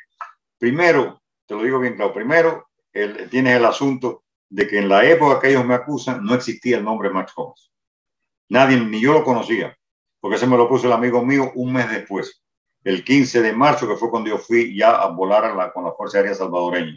Y en, en, Ciudad, en Ciudad Salvador, en San Salvador, fue que él me pone el nombre ese porque tenía que usar un nombre falso. O sea que en la época que estaba en México es totalmente falso. Yo llevo un récord generalmente precisamente por estas cosas, todas las cosas que yo hago. Aquí vieron dos agentes de la DEA hace cuestión de tres o cuatro meses y yo le enseñé al libro mío la fecha que ellos dicen que yo estaba en México, supuestamente asesinando, participando en la tortura aquí en Camarena. Yo estaba en Miami, había tenido reunión con el jefe de inmigración, el, el tigrito con 15 años, tenía un balazo de, de, de por aquí, por la quijada que se le había destruido y dos paralíticos. Y aquí vi un hospital que lo iba a atender de gratis pero no tenían pasaporte. Entonces el coronel López me le dio un documento de identidad y aquí lo trajimos para que el jefe de inmigración autorizara que en ese documento que no era pasaporte se pudiera poner una visa humanitaria. Y efectivamente los trajimos acá y al tigrito le lograron reconstruir la, la, la mandíbula completamente. Los otros dos imposibles estaban en muy mal estado, no pudieron recuperar el caminar. O sea que estaba más que probado que ni siquiera estaba, en esa época ya jamás yo estuve en México. Y fue una invención de esta gente. También una cosa que te lo puedes chequear fácilmente. Una de las mentiras que esta gente dice, que en un, creo que en un rancho Veracruz le llaman ellos, se entrenaron un montón de contras en México. Búscame un solo contra que se enterró, que se entrenó en México. Y aquí hay cientos viviendo en Miami. Jamás se entrenó un contra en ningún territorio que no fuera Honduras. Ellos se entrenaron en Honduras y entraban en operaciones. Jamás en México, en ningún lugar, no en, el, en, el, la finca se decía en Veracruz, que era para droga, en ningún lugar de México se entiende un solo contra. Búscame uno solo que diga, yo me entrené en México, que no lo vas a encontrar porque fue mentira. Y me alegro muchísimo que hayan cogido preso ahora a Caro Quintero, porque me imagino cuando venga el interrogatorio el tipo va a decir, me imagino que diga la verdad y se va a ver que la CIA no tuvo absolutamente nada que ver. Durante más de 30 años jamás se mencionó la CIA, ni mi nombre salió a relucir por ningún lado. Okay. Y lo vienen a hacer este par de imbéciles porque ¿qué? ganaron dinero con el documental ese de Las y creo que ahora el Berreyé está haciendo un libro también para levantar plata. Y la misma DEA, acabado de ocurrir aquello, hizo un comunicado, yo tengo la copia, a todos los afiliados de la sección de retirada de la DEA, no dice DEA, dice AFFNA, Asociación of Former Federal Narcotic Agents. Esa es la asociación que es la asociación de retirado de la DEA.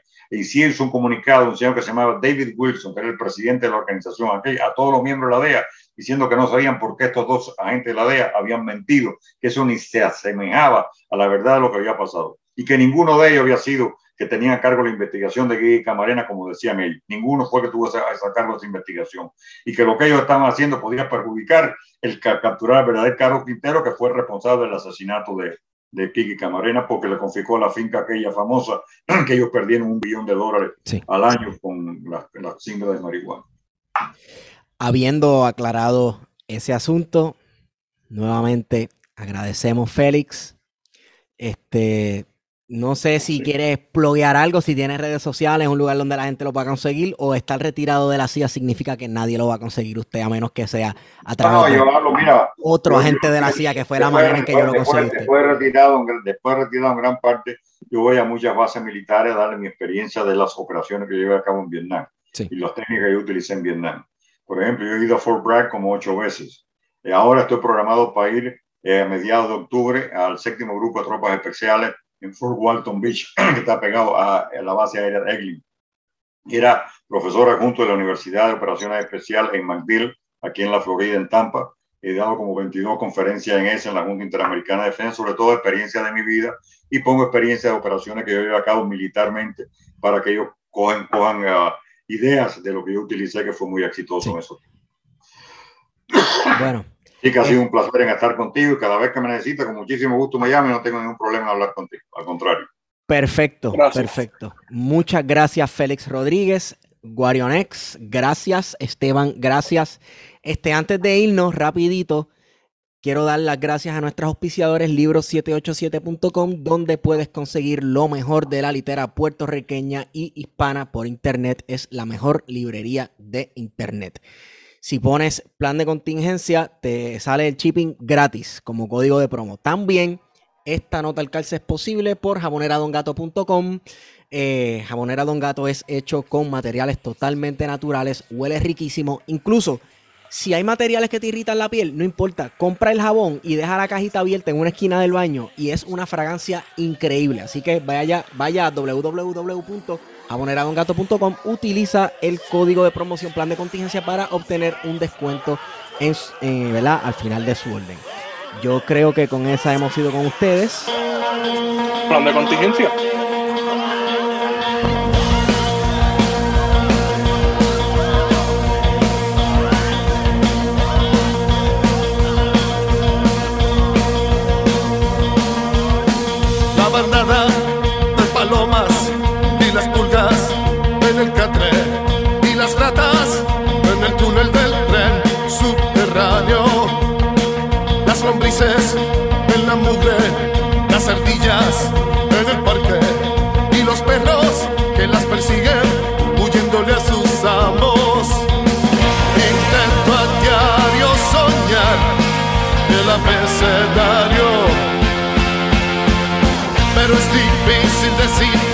El volumen de las voces en el matorral. Intento a diario soñar el abecedario